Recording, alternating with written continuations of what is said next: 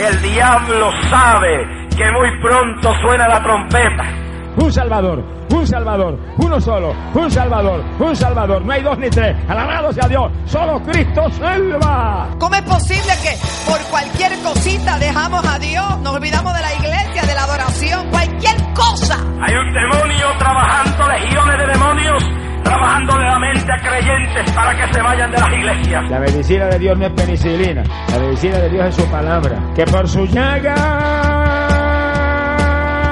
fuisteis sanada. Crea tímpano nuevo. Créale todo nuevo en el nombre de Jesús. Diablo de sordera. ¡Fuera! ¡Ay, la toma! ¡Ay, la toma! Gracias por descargar el podcast Ateorizar, un podcast donde hablamos temas de ateísmo, agnosticismo y escepticismo todas las semanas. Nos puedes encontrar en ateorizar.com o también nos puedes encontrar en Evox, en iTunes, en Twitter, en arroba ateorizar y en Facebook en el grupo Ateorizar o en nuestra página de Facebook. También nos puedes enviar emails a nuestra dirección ateorizar.gmail.com. Y ahora los dejamos con el episodio de esta semana. Bienvenidos al podcast A Teorizar número 193. La semana pasada, no, hace unos días atrás, grabé un podcast, eh, un podcast de cachete porque no pude más con el asunto de, lo que está pasando en los Estados Unidos. Y dije que era el, el de cachete, de cachete 53, Cucubano 46, A Teorizar eh, 193 y ñameando cuarta temporada, primer episodio de, de broma, pero, pero de verdad que la cosa que está pasando aquí en Estados Unidos está bien cabrona. Pero, esta semana nos vamos a tener a Kirkigan y pues Kirkigan eh, parece que tuvo algo que tenía que hacer esta semana así como que de última hora. Pero tenemos eh, eh, en el comeback a Blanca. ¿Cómo estás Blanca? Bien, contenta de poderme por lo menos despedir. Aunque sea para decir adiós, para decir adiós, vida mía. Mira, no digas eso, que la gente piensa que es que no va a volver más nunca. Nunca más. Esa es la bomba de este, de este programa. No vuelvo nunca más. Wow. Horrible. Eso se ha, se ha Ya me convertido, habéis cansado entre todos. se ha convertido en un sausage fest, ofi- sausage fest oficialmente. Mira, ¿y qué dice Ángel de tu, de tu partida? ¿Cómo estás Ángel? Pues que lo lloraremos mucho porque lo mismo que pasa con Kirkigan que hoy no está, se nota que mejora la calidad del sonido, pero cae la calidad del programa. Pues yo no sé porque hoy está la cosa que se ve perfecta. Se ve como si estuviera todo el mundo ahí. Oye, mira, Michael Castro entró, ¿quieren invitarlo? Venga, va. Me acaba de mandar un mensaje aquí en Skype de Michael Castro, está online. ¿Mm? Michael Castro. ¿Aún lo tienes como, aún lo tienes como contacto? Lo que pasa es que parece que yo no lo sabía, me enteré ahora. Eh, él estuvo una vez en el- él estuvo hace como, qué sé yo, cinco años atrás, cuatro años atrás en el podcast, como cinco años atrás, eh, en una ocasión, y, y lo volvimos a invitar para que volviera y nunca más quiso volver. Parece que no, no lo tratamos muy bien, pero el caso fue que parece que todavía lo tenía en Skype. Porque ahora, ahora me salió la notificación y no lo había visto nunca hasta ahora, desde aquella vez que estuvo ahí en, en Skype. Así que no sé, no sé qué pasó ahí. Mira, Blanca, pero ¿en, en serio te vas? No. Ah. ¿Qué sí. coño voy a ir?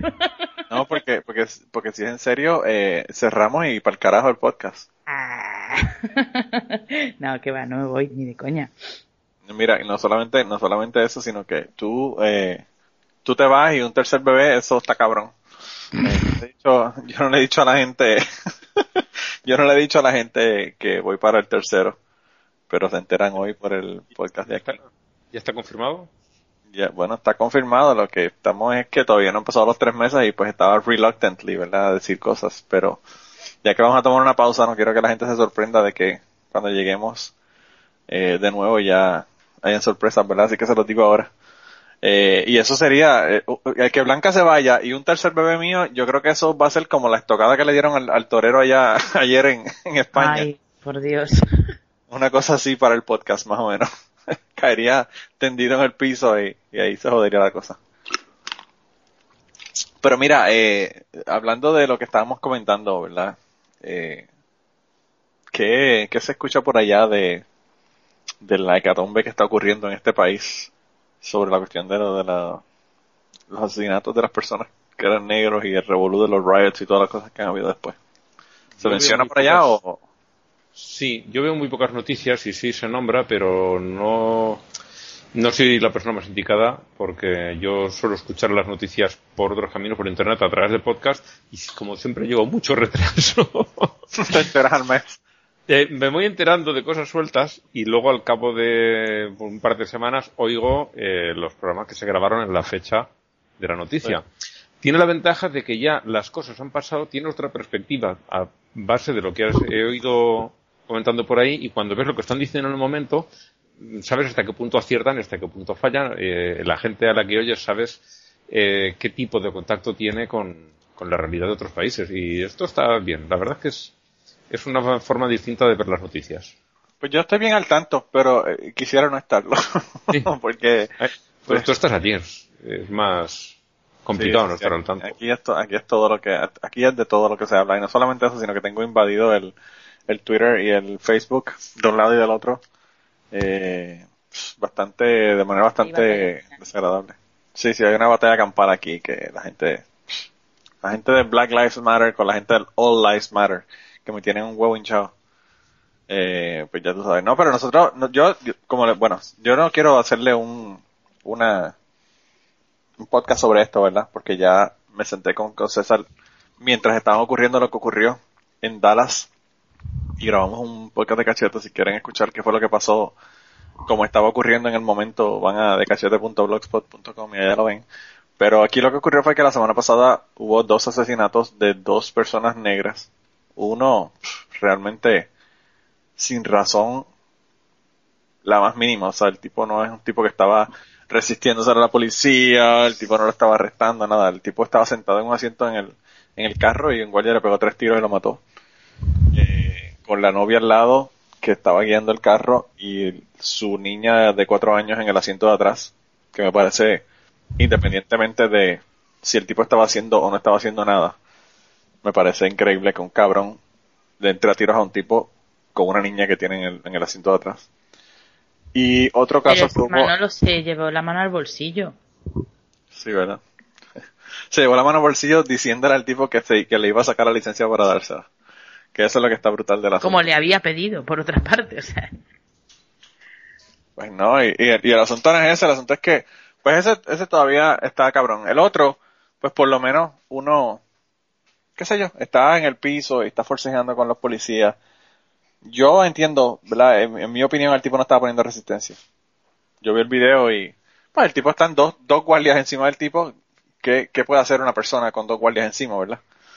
Pero pues nada, uno de los guardias le pegó un tiro, supuestamente, eh, eh, lo que lo que estaba pasando era que el tipo estaba en el estacionamiento de un de una licorería y estaba vendiendo CDs en el, en el estacionamiento y eh, llamaron supuestamente de que había una persona que había amenazado a alguien con un arma y asumieron que era el tipo y lo tiraron al piso y bueno el arma no ha aparecido y el y la, la verdad la, el cuartel de policía local dijo que ellos no iban a confirmar ni, ni negar que había un arma envuelta en el asunto con el tipo. O sea que eso es lo que me hace pensar es que no encontraron nada. Le pasó como con, la, con las armas de destrucción masiva de, de George Bush, ¿verdad? Y entonces, eso, lo que ocurrieron esas dos cosas, pues la gente estaba protestando y al otro día del, del asunto que estaban protestando, pues en Dallas, luego del, al finalizar una protesta de Black Lives Matter, hubo aparentemente un tipo que era eh, ex militar negro que empezó desde, desde un lugar en un edificio desde arriba, ¿verdad? Tipo sniper, a dispararle y mató cinco policías y dio 11, 11 policías total y cinco de ellos murieron. Y bueno, el tipo lo mataron. Y dicen que el tipo, hoy salieron unos reportes, unos informes de que el tipo estaba bien loco para el carajo, diciendo cosas bien extrañas, que escribió con sangre en la pared, un montón de cosas que no se entienden qué fue lo que escribió. O sea, que parece que el tipo estaba totalmente loco.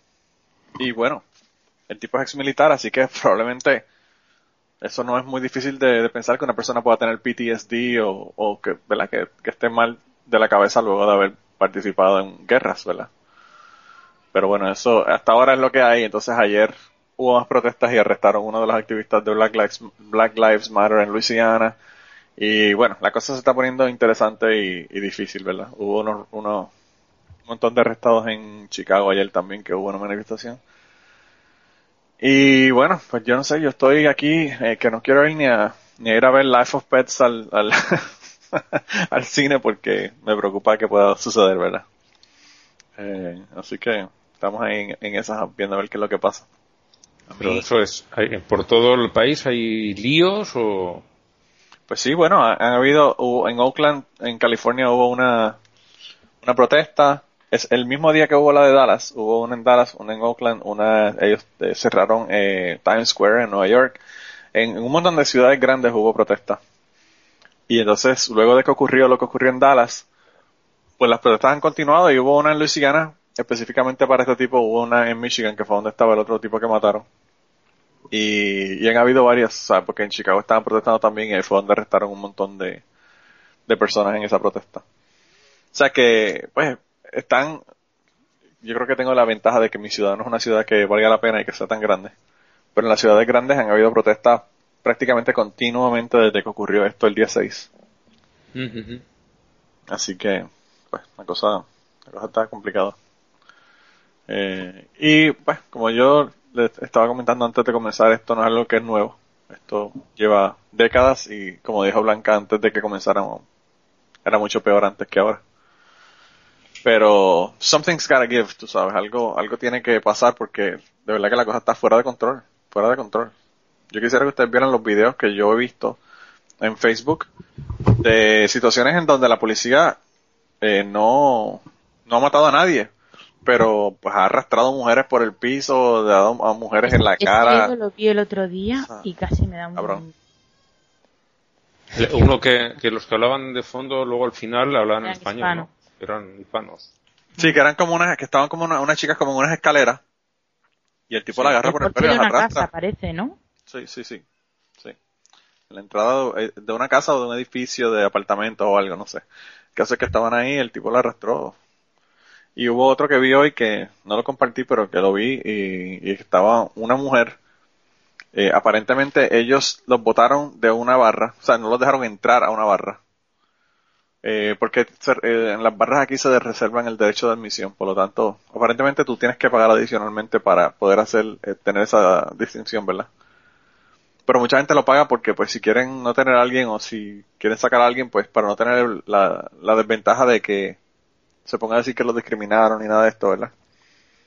Y entonces, eh, pues, esta mujer y este hombre aparentemente fueron a esta barra, no los dejaron entrar, eh, se pusieron a discutir con la gente de la puerta, llamaron a la policía, cuando llegó el policía la esposó a la mujer, y esto fue en Florida, y aparentemente, después que está esposada, yo no sé qué diablo le dijo a la mujer, porque no había sonido de, de qué es lo que estaba pasando, solamente un video.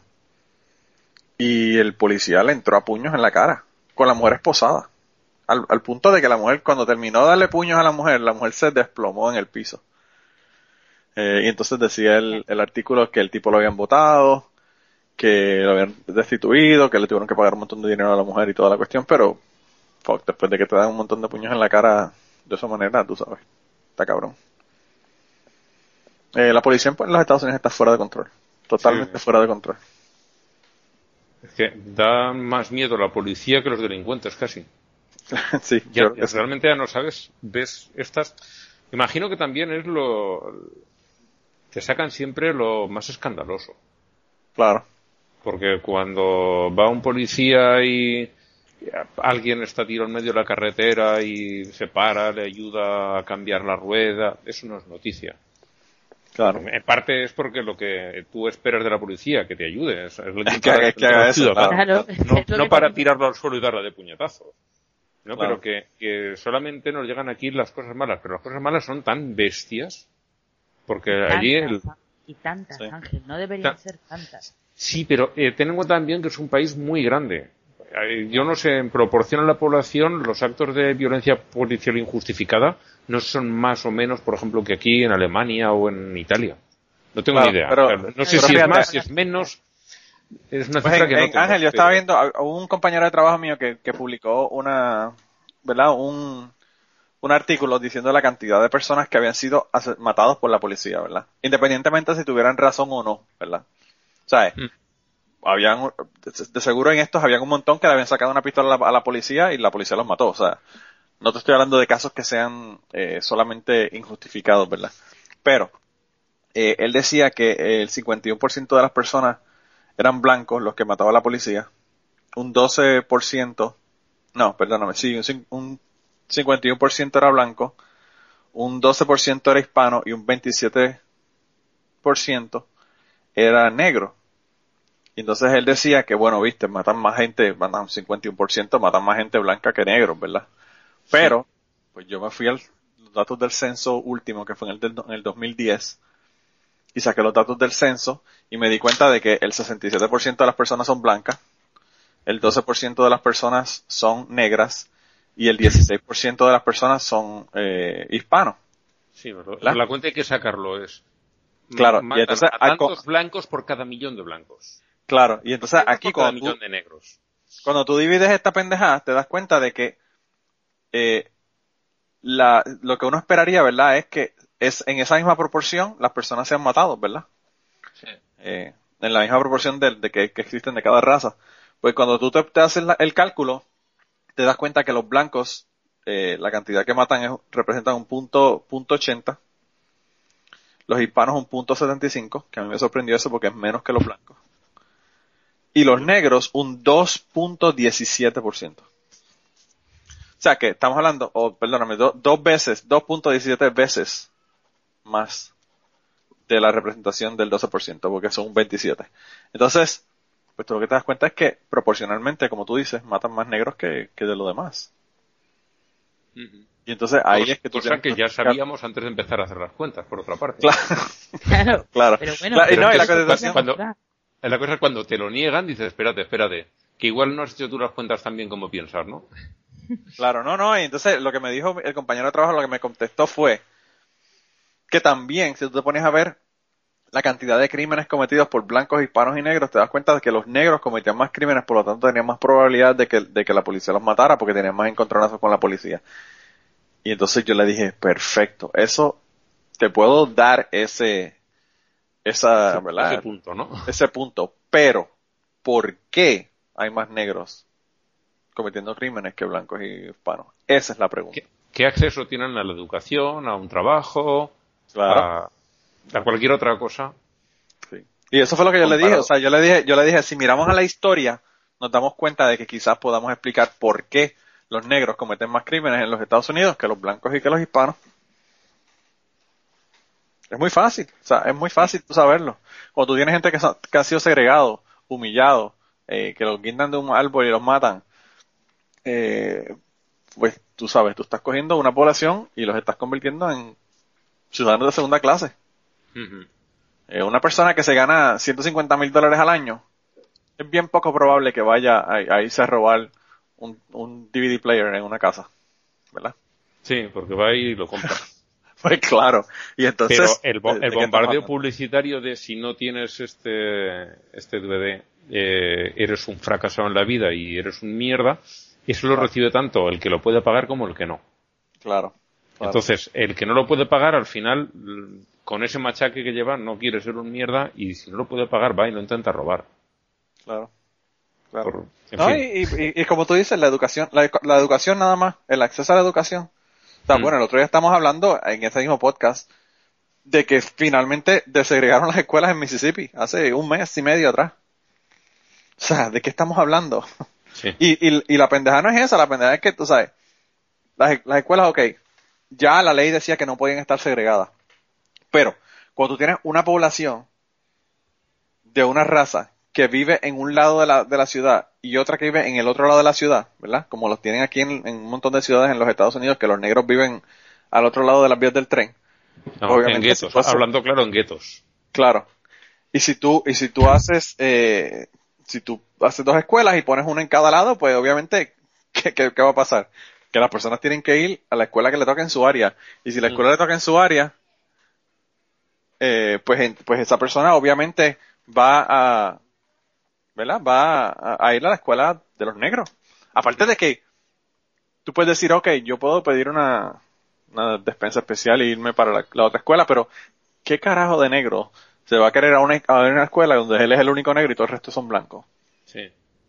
En un lugar como Mississippi, que sabemos lo que, lo que hay en Mississippi. O sea, Como pasó al principio de ir eh, los los negros a la universidad, los, que tenían que llevarlos la policía escoltados. La- recuerdo, hay una imagen, una fotografía muy famosa de los años 50 en que una chica, que no recuerdo que es una chica, va a ir a una universidad y va rodeada de policías y gente alrededor de los policías chillándole a la otra, porque claro, es una negra que va a una universidad de blancos. Sí. Y es, es muy duro verte eso y que ahora te digan, no, no, sí. Es que los negros cometen más crímenes. Claro que cometen más crímenes. ¿Y qué harías tú en- con ese tipo de oportunidades ante la vida? sí, En fin. eh, la verdad que está cabrón. Eh, el caso es que, Y todo esto, tiene que ver con el, eso mismo. todo esto tiene que ver con el ateísmo porque se apoya en la Biblia para decirlo. Vamos a meter un poquito el tema. Ángel siempre nos trae de nuevo, nos trae de nuevo. Y, y, y, y nos, y nos tira la toalla cuando llevamos de verdad hablando, eh, qué sé yo, 20 minutos sobre, sobre una cosa que no tiene nada que ver directamente con ateísmo. Sí, no, no, y, y lo que está cabrón es, lo que está cabrón es que los convencieron también que los negros son los más religiosos. Sí, sí, o sí. sea que, eh, ah, pues, de verdad que está cabrón, de verdad que está cabrón. Yo, yo cuando grabé, ¿verdad? El, el, el de cachete con, con eh, César, lo, lo más que dije fue está cabrón porque es que de verdad que uno se siente impotente ante la situación porque pues uno no sabe cómo mejorar las cosas, tú sabes. Yo eh, el otro día, por cierto, estuve hablando con un anormal ahí de mi trabajo. Eh, yo les comenté, me parece, cuando ocurrió lo, del- lo de la discoteca Pulse, del tipo que era Foreman que me dijo que él no había perdido ni gota, ni gota de sueño por lo que había pasado allá en Orlando. Pues yo estaba hablando con otro, con otro compañero de trabajo ahora esta semana pasada, el, el martes cuando fui a trabajar, que está, que él, él no es de mi turno, nosotros tenemos cuatro, cuatro turnos diferentes y él está en otro, ¿verdad? Pero estaba trabajando porque había alguien de mi turno que no, que no estaba, que había cogido vacaciones y él vino a trabajar en el mío. Y estaba con otro muchacho que es republicano hablando sobre Hillary y los emails, ¿verdad? Y el revolú que hay de que el FBI dijo que los, que los, los e- emails de Hillary, pues que no, que no había causa de, de meterla presa porque no había habido mala intención, ¿verdad? En ella haber tenido un server privado. Eh, y ellos estaban indignados porque la mentira, que es Hillary, que sí que sé yo. Yo les dije, bueno, pero ustedes están indignados, pero cuando George Bush dijo que, que habían armas de, de destrucción masiva y no había un carajo que nos mintió a todo el mundo, eh, nadie estaba molesto de ustedes. Ah, no, pero que eso... Él no lo sabía, él no lo sabía, fue lo que me dijeron. ¿Dónde sobre está la indignación? Sí, claro, no lo sabía. Y el, el informe Chilcot este lo deja bien claro que él no sabía nada. claro, claro. Eh, pero bueno, el caso fue que yo le dije eso y entonces siguieron hablando ahí, qué sé yo, y entonces estaban hablando de Benghazi, porque esa es la otra cosa que también los fucking republicanos traen todo el tiempo. Eh, y, y diciendo que, ah, que eso tiene que ser que por alguna razón tenían algún deal, ¿verdad?, con uno de estos dictadores y por eso, eh, como ellos tienen deals con estos dictadores que nosotros no conocemos, pues por esa razón no, sacaron a los militares para que fueran a proteger la embajada, qué sé yo, bueno, toda teoría de conspiración, ¿verdad? Y entonces yo le dije, bueno, pero ¿de qué estamos hablando? Que nosotros tenemos deals con dictadores todo el tiempo. Nosotros somos los, los panes de Arabia Saudita. Arabia Saudita es el país que más, que más crímenes comete, ¿verdad? De, de derechos humanos, ¿verdad? Y él me dice, sí, ¿verdad? Y yo le digo, sí, en, en Arabia Saudita tú vas por la calle y tú ves este gays colgados de, de una, de una grúa, ¿verdad? Que lo ahorcaron porque lo mataron porque era gay. Y el hijo de puta me dice, sí, pero eso yo no tengo mucha objeción con eso. Joder. Mira qué cabrón, mira qué cabrón. Entonces se sonríe porque yo estoy seguro que él lo dice por joder, ¿verdad? Más que para ver mi reacción. Y, y yo lo que le dije fue, yo de verdad que lo único que espero, él tiene un, un nene y una nena, tiene dos hijos. Yo le dije, yo lo que espero es que eh, tu nene no te salga gay porque de verdad que va, va a sufrir mucho ese pobre niño contigo de padre. Y entonces Yo creo que él... ya os lo... Perdón, termina, Manolo. Sí. No, no, cuéntame, cuéntame. Que yo creo que ya os lo he comentado alguna vez y por suerte todavía no me he tenido que enfrentar a la situación, pero eh, a mí me preocupa un poco porque mi padre es un tío bastante homófobo. Es Eh. un señor muy de derechas Y, y ya ni siquiera es por el hecho de que Celia pueda ser lesbiana o no, eh, sino porque yo no quiero que mi hija, que se va a criar en una familia tolerante, con ideas eh, abiertas y hacia la sexualidad de los demás y la propia, no quiero que oiga a su padre, digo a su abuelo, decir esas cosas, porque, claro, si, si la crío como debería, ella identificará la homofobia con gente mala, ¿sabes? Y no quiere que oiga a su abuelo decir esas cosas. Y luego, claro, cuando llegue un momento que ya empiece a definir su sexualidad, supongamos que es lesbiana, ¿sabes? Con lo que quiera su abuelo, lo quiere con locura. Aunque en su padre y yo no le, no le hablemos mal del lesbianismo ni de tal, sabes que siempre, yo de hecho siempre que le hable esas cosas siempre diré chico, chica, sabes, para que ella comprenda que si algún día se da cuenta de que le gustan las tetas, que en casa lo puede decir. claro, que no hay problema, que no hay problema con eso. Pues, pues claro, de todos modos la opinión de su abuelo le importará porque es una de las personas que más quiere en el mundo y, y me agobia. De momento jamás lo he visto hacer un comentario homófobo delante de la niña. Pero si algún día lo hace, me voy a tener que encagar con él. Le voy a tener que decir, mira papá, yo ya sé que a estas alturas no te voy a curar de lo tuyo, pero por favor, delante de mi hija no digas esas cosas. Claro. Sí, sí, yo pienso que, que sí que, que uno llega un momento que pues, que cuando, cuando es uno, ¿verdad? Uno no se lo deja pasar, porque uno sabe lo que hay y ya no le afecta, pero cuando son los hijos que están creciendo y aprendiendo y son como una esponja, ¿verdad? Pues eso, eso ya hay que comenzar a protegerlo, ¿verdad? Yo, eh, con este, en este caso de este tipo, ¿verdad? Cuando le dije eso, la contestación que él me dio, que a mí me dio risa porque dije, mano, qué ingenuo y pendejo es. Me dijo, ah, no, pero él sabe que eso está en contra de la Biblia, eso sabe que eso es malo y él sabe que yo no estoy de acuerdo con eso, por lo tanto él no va a ser gay. Y yo le dije... Eh, claro, porque la posición de los demás es lo que define tu, tus preferencias. Claro. Y entonces yo, yo, yo, lo que le dije fue, Steve, tu hijo va a hacer miles de cosas que tú no apruebas. Y va a ser de esas miles, un 95% de esas cosas van a ser cosas más que para joderte. Como beber ron, como irse a fumar pasto, como, como guiar como un salvaje en la, en la autopista. O sea, eh, pues esas son cosas que, que todo el mundo los hace y son joderas y, y, yo sé que la sexualidad no te, no, no se, no es como tú decidir beber ron, ¿verdad? Es que, a ver, si se pudiera decidir la, la, sexualidad, no habría ni un solo homosexual, o no habría casi ningún homosexual. Porque es una mierda ser homosexual en este mundo. O sea, no, no, no, no compensa. o sea, ¿Quién no querría compensa? enfrentarse a, a, toda esa gente que hay por ahí que los odian por ser así? No, me imagino. Nadie querría enfrentarse a eso. O sea, que, y si, y si por lo menos aquí no, en Arabia Saudita definitivamente no serían homosexuales. Es, es porque ahí los si, matan. Es como si dijeran ahí en Estados Unidos los, los blancos, ¿no? los más racistas, dijeran, no, es que ser negro es una opción, eligen ser negros ellos, si los cojones van a elegirlo. Es eso, ¿quién iba a querer elegir ser negro en un país donde los van a tratar como los trata este tipo de gente? Yo vi una, una señora que estaban hablando en, yo no sé quién fue el que lo puso, me parece que lo puse en mi, en mi Facebook, pero la señora estaba hablando sobre, sobre la, la discriminación y el trato que le dan a los negros en los Estados Unidos, ¿verdad? Y entonces ella dice, yo quiero hacer un experimento. Las personas negras que hay en esta sala, que eran la mayor parte de la gente, ¿verdad? Era como que una universidad y un auditorio, pero inmensamente grande. Eh, dijo, yo quiero hacer un experimento. Yo quiero que las personas que no les molestaría que lo traten como tratan a los negros en este país, se paren. Y nadie se paró. Y entonces ella dijo, quizá no me entendieron la pregunta. Si usted cree que usted no tendría problema en que a usted la sociedad lo trate como tratan los negros en su país, por favor pónganse de pie. Y nadie se paró. Y ella dijo... Sí, eso es como para hacértelo mirar. O sea, si tú consideras que se está tratando mal a una gente que es tu ciudadano, es tu, es tu conciudadano, tu vecino, igual tienes algo de alguna actitud que cambiar.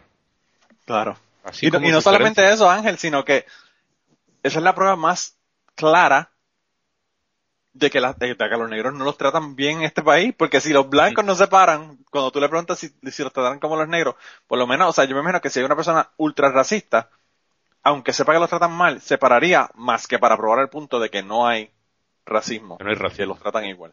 Pero ni eso, ni eso. porque nadie se paró en el, en el auditorio, nadie. Entonces, pues, ¿qué es lo que te da, qué es lo que te demuestra eso? Está cabrón, está cabrón.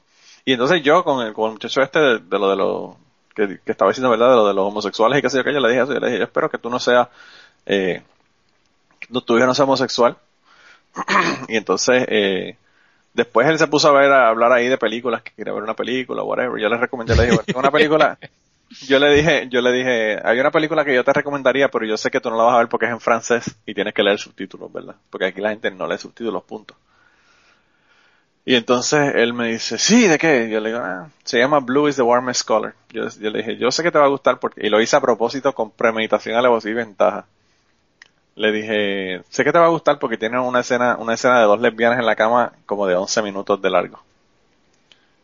Y entonces, ah, sí, yo, sí, sí, la tengo ahí en el teléfono, ¿quieres verla? Y me dijo, sí, sí. Y le, puse la, le puse la película con la escena de, las dos lesbianas en, la cama y él gozándose. Le digo, tú lo que eres un hipócrita de mierda, cabrón. Tú lo que eres un hipócrita de mierda. Y me fui. Porque le encantó la, la, escena de las dos lesbianas, pero cuando son maricones, pues él ya no, ya, los maricones yo no quiero saber de ellos, tú sabes. Eh, y por cierto. la teoría de las lesbianas no dice nada. No, no me imagino dice when a man lies with another man, me imagino que debe ser por eso. Yo, el, el, otro día, no recuerdo dónde fue, había un predicador diciendo que, que no se puede permitir que los eh, gays tengan contacto físico en público, que, no, que se puedan dar un beso, se puedan ir agarrados de la mano, porque eso, como lo, no recuerdo la frase exacta cómo era, pero como que resultaba una tentación muy grande. Y yo digo, mm, si eso te resulta una tentación, eh, algo tienes. Tienes que, tienes que reevaluar decisiones eh, matrimoniales si casado. Porque yo cuando lo veo, a mí no me dan tentaciones. Ya, porque sean muy felices, ¿no? Claro, pero a mí claro. no, no, no me dan tentaciones. Pero este, lo, la frase venía a decir eso, que, que para él resultaba muy tentador. Ostras, pues será que, que te atrae también a ti. Deja de, to de tonterías y te atrae. Pues, chico, déjate de, déjate de hipocresías. Fíjate lo que son las. Las. No me sale la palabra, Dios mío. Las cosas que aprendemos en cada cultura.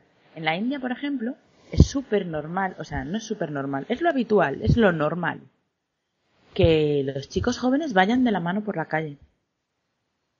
Uh -huh. Quiero decir, chico con chico. O sea, dos Sí, sí, chicos de dos, 20 años dos varones, dos van varones. caminando de la mano por la calle. A ver, cuando yo tenía 6 o 7 años, ¿Y eso por qué. Blanca? Por la Pero, espera, amistad. espera, o- pero deja, déjame terminar. por amistad, sí, son amigos simplemente. Sí, sí, sí. Y a mí, que no soy una persona que tenga ninguna clase de prejuicios con los homosexuales ni nada, no es que me moleste ni me parezca mal, es que los miro y digo, maricones, ¿sabes? O sea, mi cabeza, ¿sabes? Mi cabeza Sí. los ve como homosexuales. lo traduce. Y lo Claro, interesante, y lo interesante, Blanca, es que si fueran homosexuales no se agarraban la mano para que no los maten. claro. Y O entonces, y entonces, después de pensar maricones, pienso, joder, o sea, es una cosa inconsciente, porque sé perfectamente que no es así, pero digo, joder, estos no se cortan un pelo. o sea, es increíble. Claro, claro, Y claro. sé perfectamente, pero mi cabeza lo primero que piensa es eso. Porque en nuestra sociedad es impensable que dos tíos vayan de la mano cuando las tías vamos de la mano, del brazo, de lo que haga falta. Sí, Sí. sí, Y, eh, y eh, nadie eh, piensa en lesbianas. Nada, nadie, jamás. Pero, y, y luego, por otra parte, lo que cuentas tú, que vas allí y no te pueden saludar porque, claro, el contacto físico con, Te dan la un hombre mano. con una mujer te dan la mano y gracias. Claro. Te dan la mano y gracias que te dan la mano. Porque el contacto que se pueda tomar como afectuoso entre un hombre y una mujer, pues eh, en públicos ellos lo ven muy, muy, muy mal. Y es, y es curioso que lo otro les parece normal. Sí. Es, es no sé.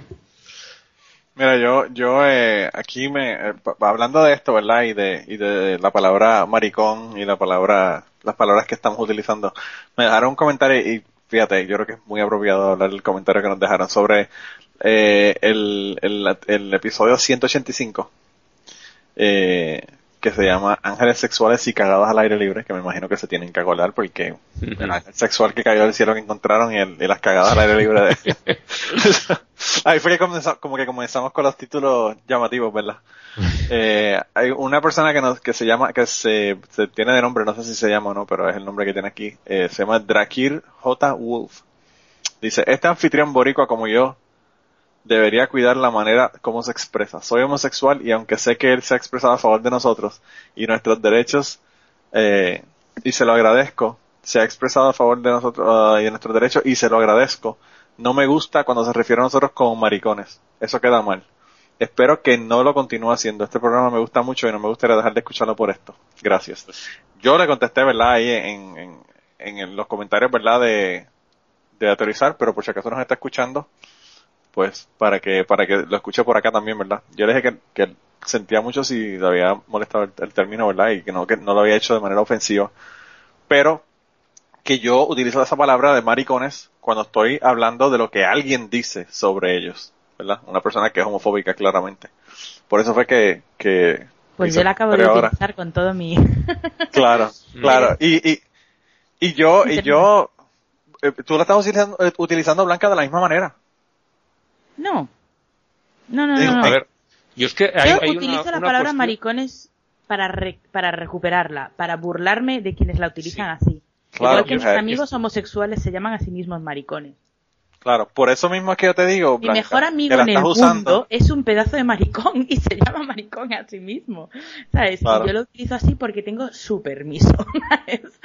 no, no, no, y no solamente eso, Blanca, pero lo que te quiero decir es que la estás, la, estás utilizando de la misma manera que yo la utilizo. Para eso mismo. Ese es el mismo propósito por el que yo utilizo la palabra. Yo, es que por eso que te digo que te han, la han convertido los homófobos en un insulto y pienso que tendríamos que robarse, robárselo, no, recuperarla y quitarle la carga, quitarle la carga, quitarle esa carga, decir, ya no lo pues, que si alguien a mí, si alguien me dice maricón le digo simplemente no, no, te has equivocado, no, no, no me ofende, por más que el otro lo haya querido hacer ofensivo, yo no me ofendo. O sea, pero no me ofendo de verdad, no es que finja no ofenderme, yo no me ofendo. Pero es que además pienso que es una palabra que deberíamos recuperarla porque no veo la necesidad de meter una palabra en inglés, utilizar gay, para decir lo mismo. No solamente eso, Ángel, porque gay. gay es otra palabra que hay que recuperar porque gay lo que significaba era alegre. Alegre. Y, y sí, sí, pero además eh, es que eh, metes una palabra en tu lengua que viene de otra y que es innecesaria. Eh, la manera de normalizar la situación también es normalizar el lenguaje. Entonces, claro. el, llamar a, los homosexuales, que homosexual así dicho parece como un término casi médico, y, y como técnicamente es muy correcto, pero para hablar, primero es una palabra muy larga, y segundo tiene ese punto de, tecnicismo. Y entonces, el, utilizar la palabra maricón yo lo, vamos, que querría es recuperarla de las manos de esta gentuza que no tienen por qué referirse a nadie de ninguna manera mostrando desprecio y, que yo no puedo utilizar una palabra de mi propia lengua para que otros no se molesten, pues si no, yo no quiero molestar a nadie, evidente, ¿no? Pero lo que querría es que esa palabra dejase de molestar a nadie, que fuera una palabra corriente como decir zapato o chuletón. Sí, es como, es como. que es por, lo que yo me llamo a mí misma feminazi. ¿Sabes? O sea, una palabra que, que se inventó, ¿quién fue? Rush Limbo. Sí. ¿Sabes? O sea, se la robo. Te jodes y te quedas sin ella. Bueno, lo mismo que hicieron los negros con la palabra nigger en Estados Unidos. No digas esa palabra. Mira que una vez yo estaba... Si la dices tres veces delante del espejo, eh, aparece Malcolm X y te mata. mira, que una vez, en una ocasión yo estaba en, mira, mira para que tú veas a qué nivel llega el racismo, ¿verdad? Que yo estaba hablando con un compañero de trabajo, yo creo que he hecho el cuento anteriormente, pero hace muchos años probablemente. Estaba hablando con un compañero de trabajo, no de mi trabajo actual, sino cuando trabajaba en la tienda, eh, con uno del, con un tipo que es este, que era el, el eh, asistente de gerente de la tienda, ¿verdad? Y entonces estoy hablando con él de música porque él, él tocaba guitarra y yo toco batería y entonces hablábamos mucho de música y él le gustaba mucho el rock y eso es lo que tocaba yo también. Y estábamos hablando, ¿verdad? Entonces alguien se puso a hablar del rock de los 90, ¿verdad? de la década de los 90, que básicamente no es rock, en mi opinión, es grunge, que es este Pearl Jam y Nirvana y todo eso, ¿verdad? Y entonces eh, yo le dije que a mí ese ese tipo de música de los 90 no me gustaba. Y yo le dije, because it was, it's, it's, it's dark, it's dark, you know. Y entonces él, dark, lo que le quise fue decir oscura, deprimente, ¿verdad? Eh, como, qué sé yo, toda, toda la, la, Sí, sí, música no, Nirvana, la música Nirvana es como que me voy a suicidar y mira, mira cómo termina el hombre. O sea, que eso realmente no era, era en serio lo que estaba diciendo, no era, no era de relajo, ¿verdad? Pero, eh, eh, pues yo le dije eso y el tipo dijo, no digas eso, no digas eso. Y yo le digo, ¿por qué? Y dice, no, no, eso, aquí no se puede decir que la música, la música aquí no se puede decir que es de negro o que es de blanco. Y yo le dije, ¿de, de qué te estás hablando, cabrón? Yo no estoy diciendo, no estoy diciéndote nada de raza, no es dark de skin, es dark de oscura de... Y me dice, ah, ok, ok, ok. Y yo como que, mano, qué paranoia tiene este cabrón. ¿verdad? Paranoia, no, eso es lo que él lleva en la mente. Y lo, Eso y es lo un que desliz freudiano. Claro, eh, claro. Un, un desliz freudiano. Eh, ahí diste en el clavo, Ángel. Pues en el, con eso, eso me dijo el tipo. Y yo me quedé frío como que, wow, de verdad que está cabrón. Pero, pero pues, ¿qué, qué te puedo decir? Lo que, lo que sí le tengo que asegurar a Mr. Wolf es que, que bueno, como le dije, ¿verdad? Eh, en, en la constitución que le di, lo importante no son las palabras, sino la intención con la que se usan. Y bueno, Mm. eh, la intención con la que la estamos utilizando no es en- para nada para ofender. Así que eso que yo espero que, quede- que haya quedado aclarado. Es, es para joder a los que quieren ofender. Claro, claro. Y nada, yo no sé si debemos de comenzar el podcast. Eh, llevamos 40 minutos hablando de otro montón de cosas. Pues igual Pero si bueno, eh. em- empezamos a grabar. No, hicimos la, hicimos la sección de la sección de Cristian completa, hablamos de lo que nos salió del culo, en verdad. O sea, Pero bueno. Hemos hecho un, un cucubano. Así mismo, hicimos un cucubano, un de cachete, yo no sé qué es esto, pero eh, definitivamente que aterrizar no es. Eh, pero bueno, Ángel, ¿tú tienes una sección esta semana? Pues sí, sí tengo sección, sí. Pues cuéntame. Bueno, a ver, eh, hoy traigo solo un santo porque su historia es bastante larguita. Es eh, 10 de julio y voy a hablar de un santo, por lo menos en España, bastante conocido, que es San Cristóbal. No sé si por, por allá también se conoce, por América. Ay, es verdad. Vivió- Se conoce porque había un huracán horrible en Puerto Rico que se llama San Cristóbal. Ajá. Sí. ¿Qué decías, ¿Me ibas a Blanca? Blanca? Que, que yo siempre me acuerdo de que el santo de mi madre es el día de San Cristóbal y no me acordaba de, de que hoy era el santo de mi madre. Me he acordado esta mañana y le he felicitado que ella Pero no celebra sé. mucho su santo. Pero no se llama Cristobalina. No, no, no. Que- Se llama Amalia. Ujú. Amalia. Bueno, tenemos- tenemos esta San Cristóbal, ¿no? Eh, hay distintas versiones de cuándo vivió, toda su historia es bastante confusa. Eh, fue o en el siglo III o en el siglo IV, porque cuentan su historia con dos empe- emperadores que son incompatibles en el tiempo, se llevan demasiado tiempo. Fueron Decio y Daciano. Unas veces está escrito de una manera, otras de otra, entonces no se sabe muy bien a cuál se está refiriendo en realidad. Eh, es el patrón de los conductores y de los viajeros. Y luego ahora veremos el porqué. Sus padres le pusieron por nombre eh, reprobus o reprobato, quiere decir algo así como malvado, alguien a quien reprobar, ¿no? Alguien a quien, a quien afearle los, hech- los hechos. Y eso, pues claro, no le, no le muy buen futuro, aunque luego sí que la cosa cambió. Y yo pienso que sus padres lo querían muy poco y debieron de inventar la tostadora y la electricidad para regalarle su primer juguete de baño.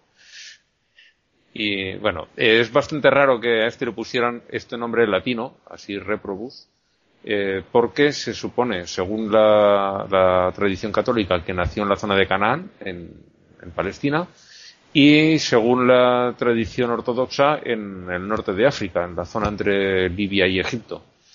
Que Era- para los americanos es el mismo sitio. Ah, vale. Yo tengo un amigo que no sabe- que me dijo que, que a la gente en Siria no le importaba a la gente en los Estados Unidos porque eh, a, la, a la gente de los Estados No Unidos no le saber nada importaba de África. No le importaba África, pues más o menos. Libia, Egipto, Siria, todo es lo mismo, ¿no? Para esta gente. Sí, es la misma mierda, es la misma mierda. Eso es, el- si te preguntas a un gringo te va a decir eso es donde deberíamos hacer un roto inmenso con una bomba atómica. Ahí. O dos, para asegurar, ¿no? Por- por- Para. Sí, va. Eh, bueno, cuentan que el tipo era muy alto, dan la estatura en 5 codos y eso a medida actual son 2 metros 30, que pueden ser que 8 pies. Totalmente re increíble. Una cosa... Bueno, hay, hay gente de esa estatura y más, pero vamos, mm, yo pienso que está un pelín exagerado. Si llegaba a los 2 metros ya Sí, me sobre parece. todo para la época, que Coño, no sí, había sí. colacao ni así. Ángel, la razón por la que, por la que, por la que es eso es porque están dejando, dejando llevar el- por el capítulo 6 de Génesis donde estaban los gigantes y eran, coño, gigantescos. Obviamente. Aunque son bastante grandes. Bueno, además era el tipo muy fuertote, muy grande, y tenía la obsesión de servir al rey más poderoso del mundo. No quería ser rey él, que lo grande que era poder aguantazos se lleva por delante de quien haga falta, ¿no?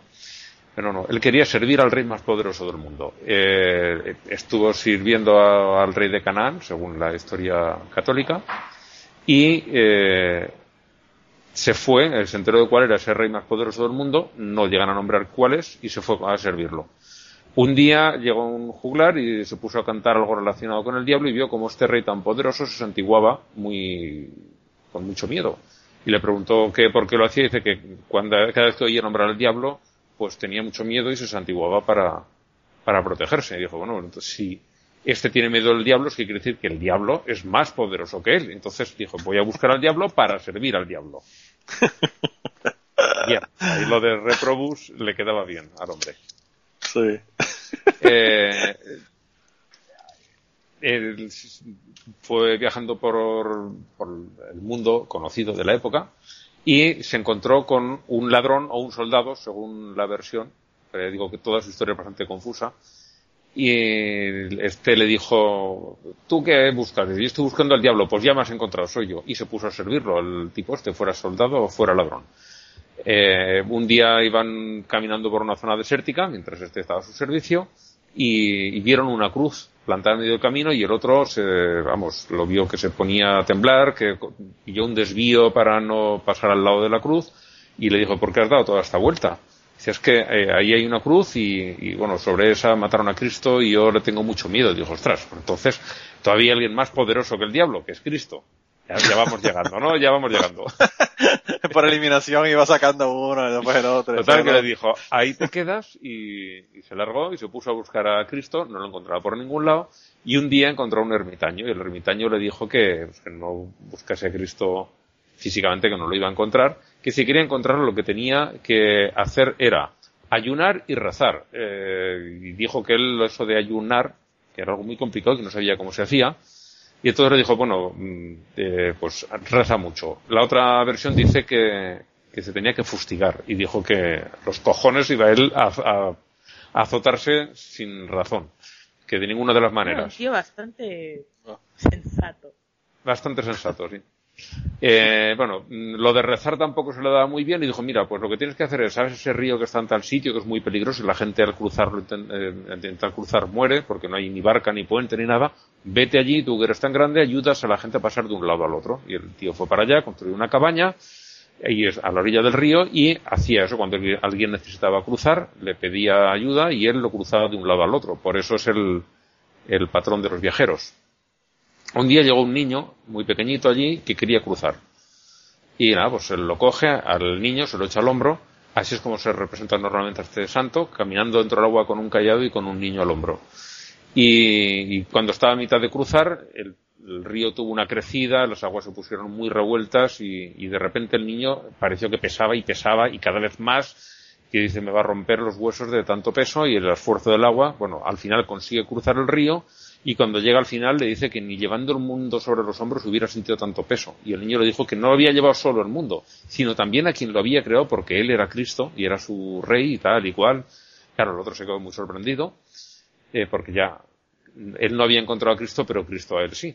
Y a partir de entonces se cambió el nombre en lugar de reprobus o reprobato, pasó, pasó a llamarse Cristóforos, que es algo así como el que porta o el que lleva a Cristo.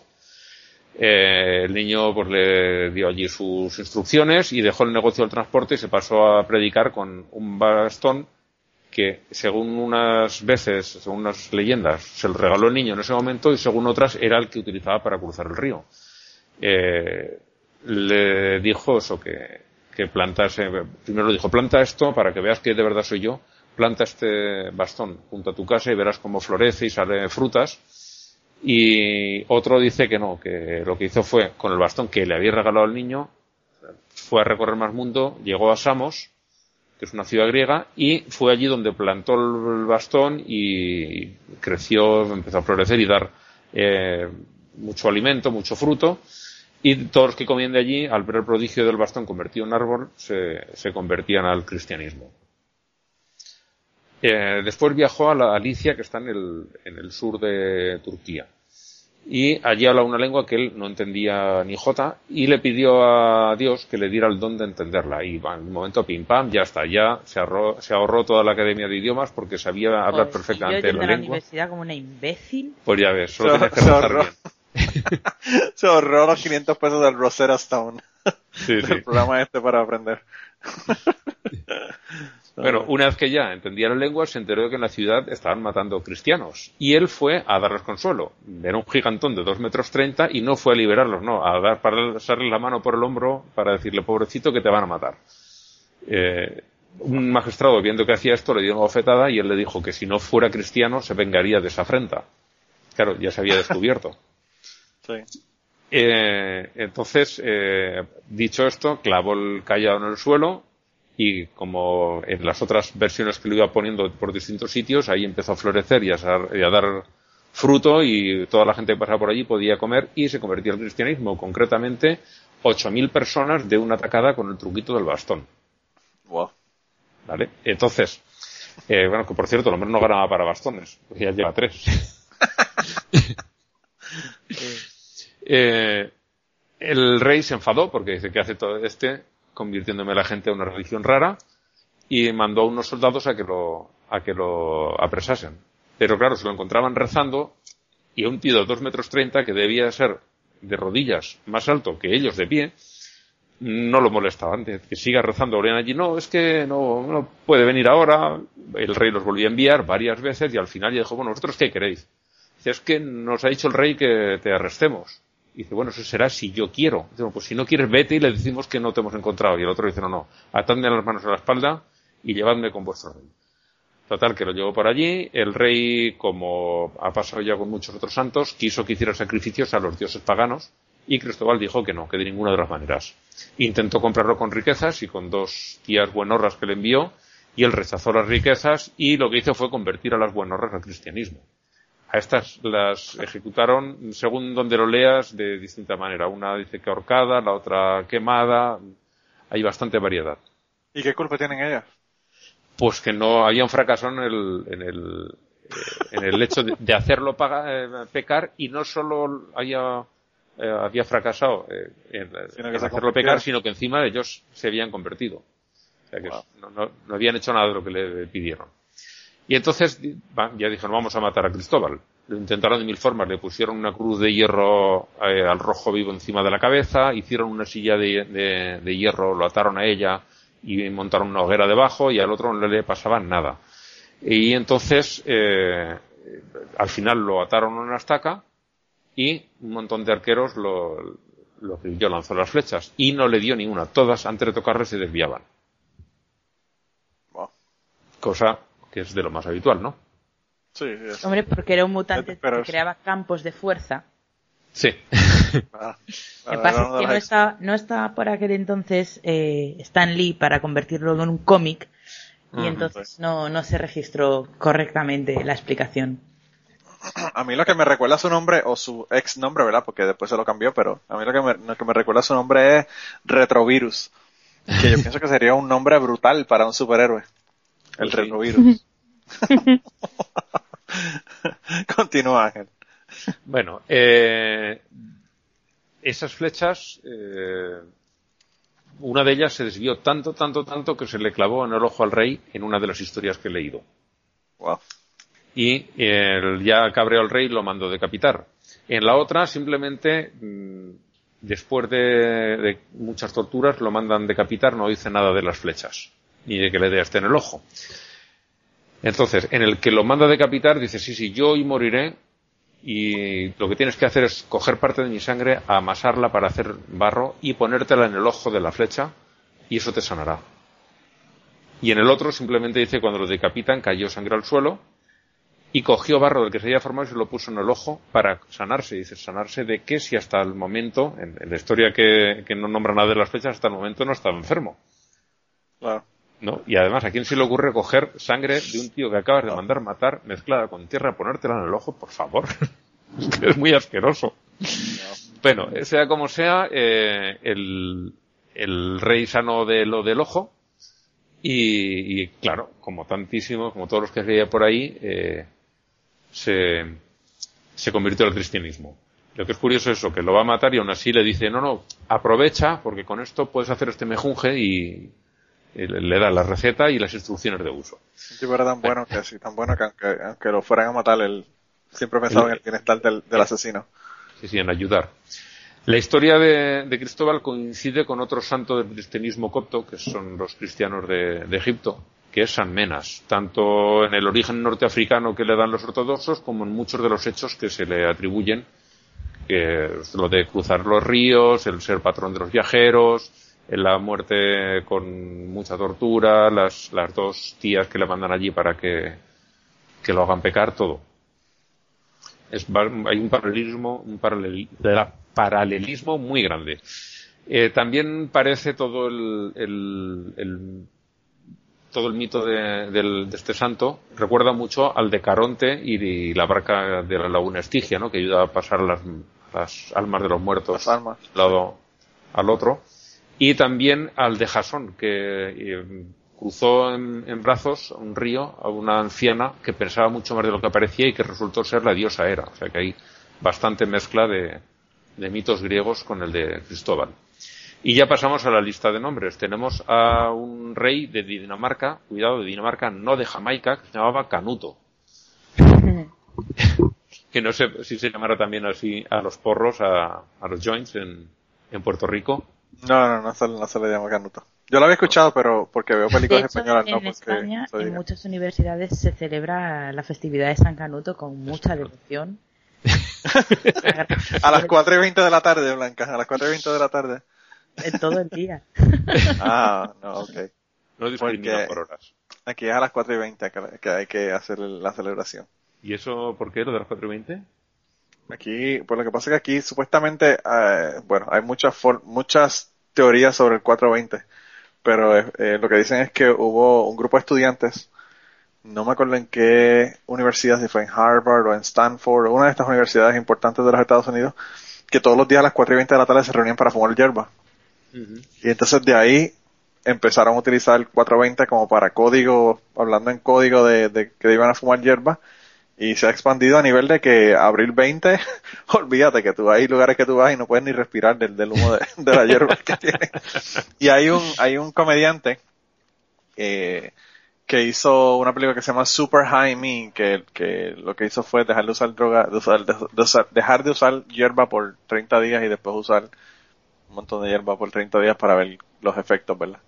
Y, y siempre está, bueno, ese tipo, cada vez que yo lo veo, se ve que está más volado para el carajo que la vez anterior, pero eh, es lo que hace fumar hierba y, y hacer stand-up comedy.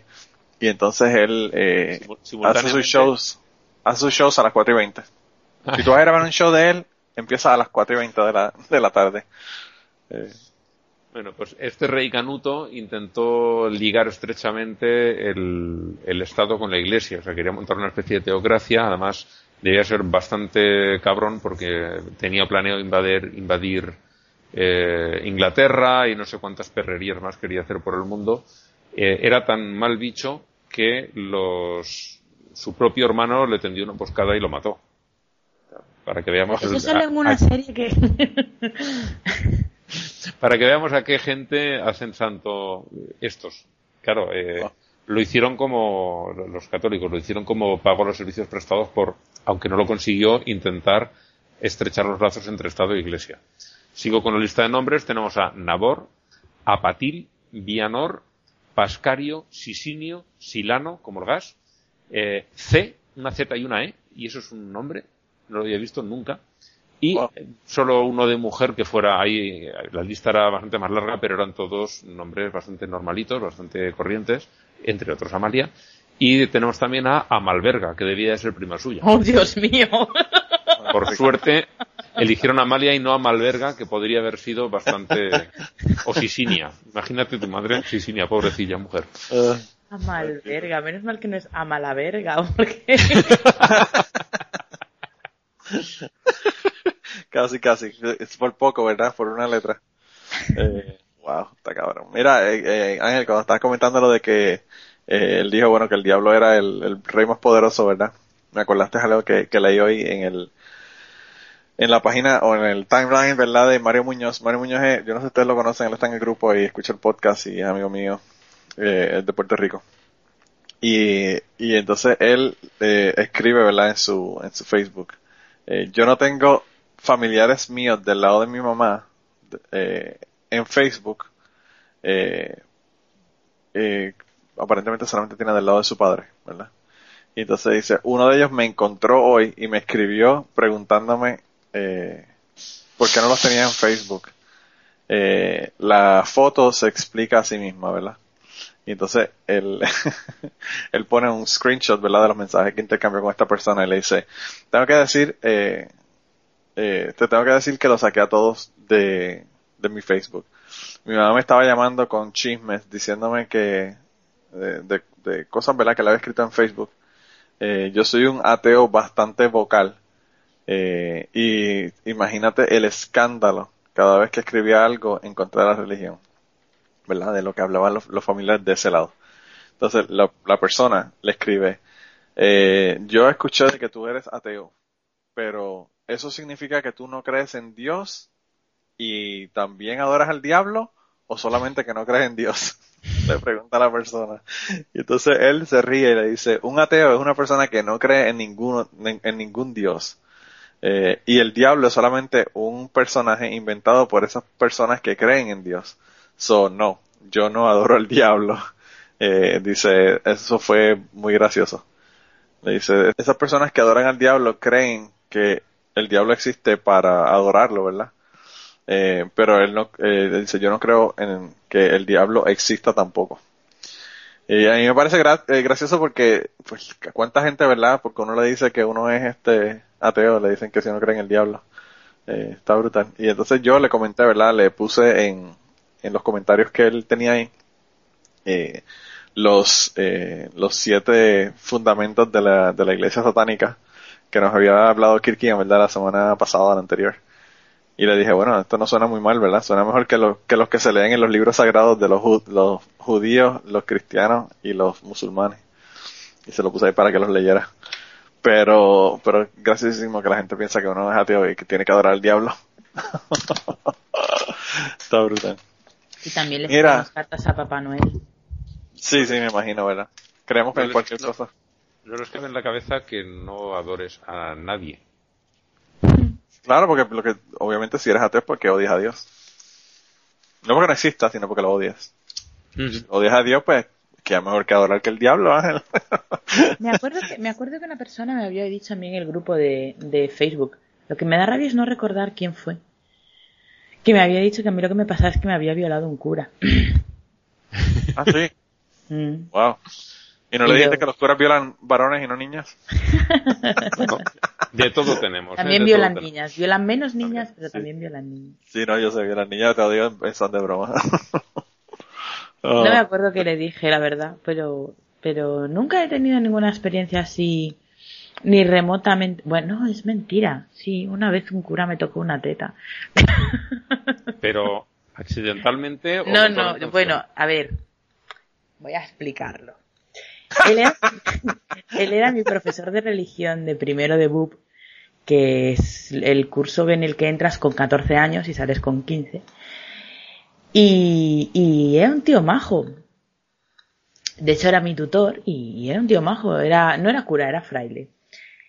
Y, y entonces pues íbamos en la excursión de fin de curso, que fue a Formentera, porque yo vivía en Ibiza.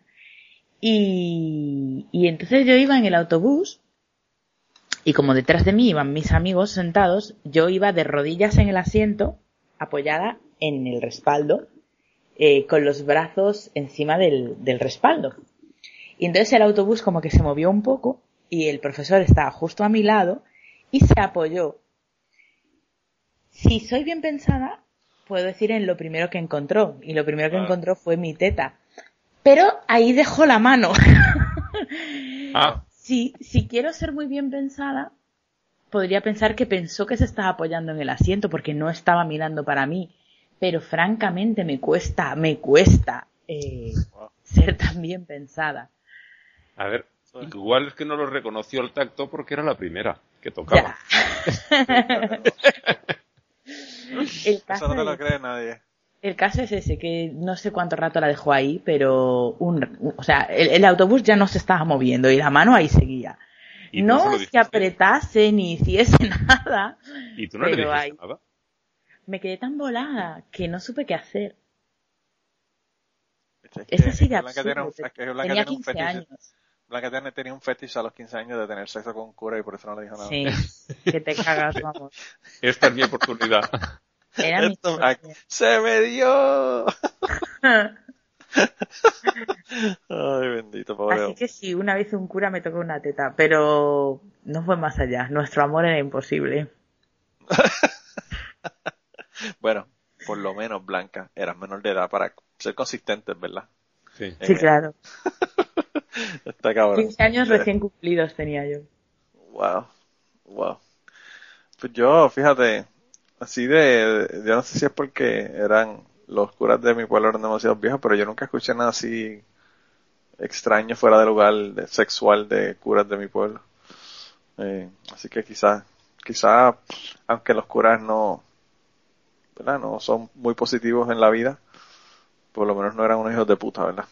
Que yo supiera. Yo eh, estudié en un- unos años en un colegio de frailes, estaba interno, y había uno del que decían que, que era mirón.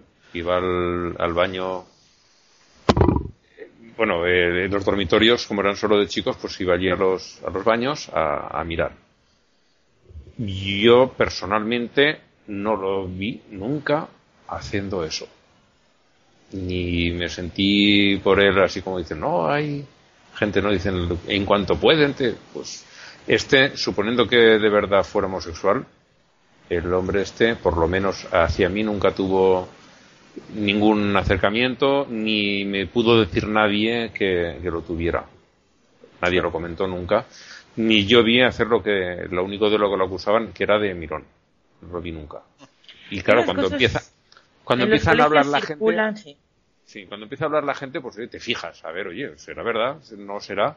Y miras, y yo no lo vi hacer nunca, o sea que, y esto es lo más cerca que he estado de, de algo así. O sea que, en general, los, los curas, por más que los pongamos a caer de un, de un burro, como se dice aquí, eh, son gente decente. Lo que pasa es que el que es indecente es muy llamativo porque es muy indecente.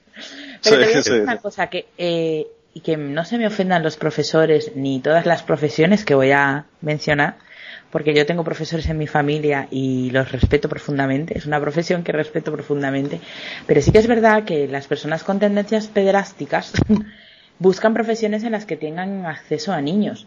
No ocurre siempre, pero sí que hay muchos, mm, sobre todo hombres, porque hay muchos más hombres que que le da la pederastia que mujeres, que se meten pues eso, o a profesores, o a catequistas, o a entrenadores de deportes varios, y, y porque tienen acceso a los niños, de, por, de otra manera es, es muy llamativo.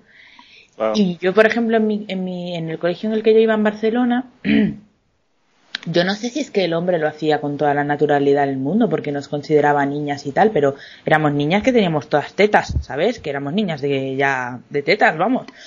Y que, que entraba en el vestuario a decirnos que ya era muy tarde, que nos llevamos prisa, que íbamos a llegar a la tarde a clase. Y allí había tetas. Allí había tetas al aire, no entres, tío. ¿Sabes? Llamas Ah. a la puerta, pegas una voz, lo que sea, pero no entres Sí, sí, sí. que no puedo decir que entraba a mirar tetas, a lo mejor el hombre no entraba a mirar tetas, igual hasta era gay, yo qué sé, pero... Quizá por eso entraba tan, tan como por su casa, porque era gay y no, no, le- Pero- no pensaba que había nada Pero en el entrar asunto. entraba y molestar molestaba. Ah, no, claro, me imagino. Eso debe ser la cosa más awkward del mundo, que tú estés, pues, puede ser otro tipo, otra tipa, lo que sea. Yo estoy eh, eh, cambiándome o whatever en, en, un, en un gimnasio saliendo de una piscina o lo que fuera y, y que se ponga a hablar conmigo como que me pongo medio, O sea, él abría la puerta, él abría la puerta, entraba y decía, venga niñas, que llegáis tarde. Ya, pero lo puedes decir desde el otro lado de la puerta, majo. Wow. Qué cosa más rara, de verdad que eso, yo no sé. Eh, está bien extraño eso. Y nunca nadie dijo nada, nos, nos acostumbran de tal manera a, a no decir nada de esas cosas. Nunca nadie se Sí. quejó. O sea, entre nosotras, claro, sí que nos quejábamos, pero nunca se le ocurrió a ninguna ir al tutor y decirle, oye, planas, ¿qué pasa esto? Sí, sí, sí, sí. Wow. Qué cosa más rara. I don't know. Bueno, pues yo pienso que debemos de hablar de dos morones que tenemos esta semana. Eh, el primero fue uno que nos envió César. Eh, yo no sé si lo envió al grupo o lo envió por Twitter, o no me acuerdo por dónde fue. Me parece que fue por Twitter, que me lo envió a mí directamente. Pero eh, es el arzobispo de Filadelfia, se llama Charles Chaput. Eh, y él aparentemente hizo unos comentarios esta semana eh, que pasó, eh, diciéndole a las personas que son católicos que si ellos, ¿verdad?, eh, se casan, ¿verdad?, de nuevo, por segunda vez, eh, porque pues una de las personas es casada o lo que fuera, que por favor, luego de casarse se abstuvieran de tener sexo y vivieran como hermanos. Eh, porque obviamente si no estarían cometiendo adulteria. Eh, y a mí me parece, me parece esa, esa cosa, esa recomendación, ¿verdad? Me parece tan, tan lógica y posible como decirle a la gente que la abstinencia es la forma de uno, de uno no, no tener enfermedades ni evitar los hijos eh, cuando está en la escuela, en la escuela superior. Eh, No se queda ahí el hombre, ¿eh? Pues, pues cuenta, ¿qué pasó? Que el, el hombre, además de eso, no si sigue leyendo el, el artículo, El artículo, sí. eh, habla de que también que los homosexuales que es lo mismo, o sea, si quieren vivir juntos, que vivan juntos, pero nada de sexo, porque eso también iría contra la doctrina católica. Que es que, es que claro, el hombre dice, si yo no follo, tú tampoco, ¿no? Claro. Claro. más o menos viene a decir eso, habla de eso, de los la- los, los segundos matrimonios, las, las parejas del mismo sexo, que dice esto, dice que tienen que luchar para vivir castamente en el reino de Dios. Y eh, también las parejas, no, hay- recomienda a todos los, los pastores, todos los curas que estén bajo su autoridad, que si saben de alguna pareja que esté viviendo junta pero sin casarse, aunque tenga niños, que hagan todo lo posible por romper esa pareja. Sí, es un cabrón. Una persona adorable. Sí, Sí, sí. Súper majo. Justo lo que, lo contrario a lo que parece ser que está diciendo su jefe eh, Pancho. Porque este Sí, eh, que- él, él lo dijo justo después que de que de que su jefe hizo los comentarios, ¿verdad? Porque él hizo comentarios sobre los, los homosexuales. Y justo después de los comentarios fue que él salió con este comentario de, de que pues que la gente podía vivir juntos pero que no tuvieran sexo. Eh, El tipo, o sea, está claramente violando la jerarquía de la iglesia, eh, diciendo una cosa como esa. A mí César me, cuando él me mandó el, el mensaje, ¿verdad? Eh, a buscar aquí fue lo que me dijo. Eh, me dijo que no había sido la única vez, él había hecho otro comentario también anteriormente. Parece que él se acuerda de lo que él había dicho. Este lo, lo que va a conseguir no será de separar a esas parejas que están juntas sin casarse, sino que esos le van a hacer un, un digitus invictus, Sí, una peineta que decimos aquí, y lo que van a, a dejar es la, de lo que se van a separar de la iglesia. Sí, mira, lo que me mandó, lo que mandó César fue que Chaput, ¿verdad? El tipo este, Sí. eh, había sido el mismo imbécil que dijo que votar por John Kerry cuando John Kerry estaba eh, corriendo en contra de Bush en la segunda vez que Bush se tiró para presidente. Bush, eh, hijo. Eh, que era pecado grave. Ese fue otro comentario que hizo el tipo. O sea que el tipo lleva, lleva décadas diciendo estupideces, parece. Dice la, la, la frasecita que dice el, el hombre este cuando de- le dice a toda esta gente que, que nada de sexo. Le dice, encontrarán esto bastante eh, exigente, pero de nuevo, con la ayuda de la gracia, eh, es posible dominar a, dominarse uno mismo. Y esta abstinencia de la intimidad física es un elemento muy fuerte de preparación espiritual para una eh, vida juntos duradera. Wow, de verdad que Bien. Tremendo, el, tremendo. el hombre, sí, sí, sí, se lo está, lo, lo ha entendido todo maravillosamente bien. Es lo que se suele decir, ¿no? ¿Qué hace un señor que no se casa diciéndome cómo tengo que llevar mi matrimonio? Claro, claro. Sí, eso es lo, eso es lo que, bueno, lo que siempre se le, se le ha criticado a los curas y a los sacerdotes, obispos y todo lo demás. Eh. Siempre se ha dicho lo mismo. ¿Qué, qué, carajo, qué carajo saben ellos del asunto? Eh, pero bueno. Eh, pues eh, ese es el primero de esta semana, el, el primer nominado de esta semana. El segundo, fue uno que yo tuve que leer dos veces el artículo porque fue como que medio complicado el asunto. Eh, aparentemente hay un abogado eh, que se que se llama eh, Chris Sevier, ¿verdad? Y él es de Tennessee. En Tennessee hay un hospital que a mí me parece uno de los mejores hospitales de los Estados Unidos, que es Vanderbilt. Y ese hospital tiene una universidad, ¿verdad? Es un hospital universitario que está eh, justo al lado. Y aparentemente este tipo fue a estudiar, ¿verdad? A esa universidad, que es una universidad de tremenda reputación. Fue una de las universidades que yo solicité para hacer el doctorado, cuando, cuando solicité para hacer el doctorado.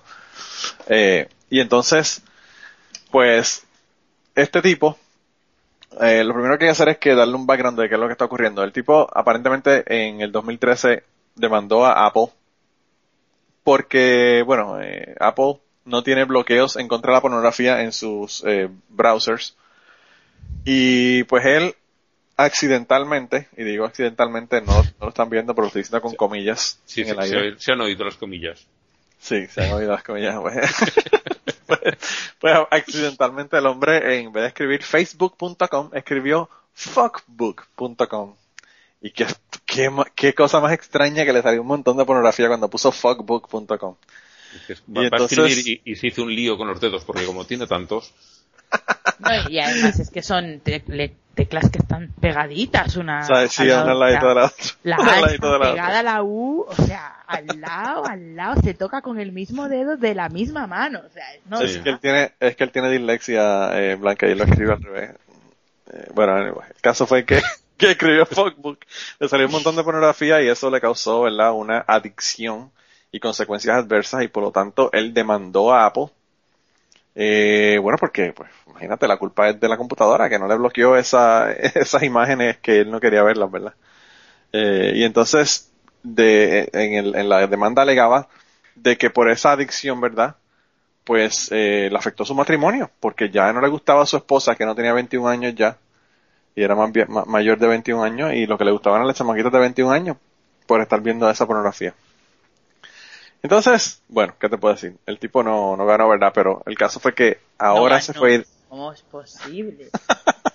para que tú veas qué malo está el sistema de justicia en los Estados Unidos. Justicia en el mundo, pero qué vergüenza.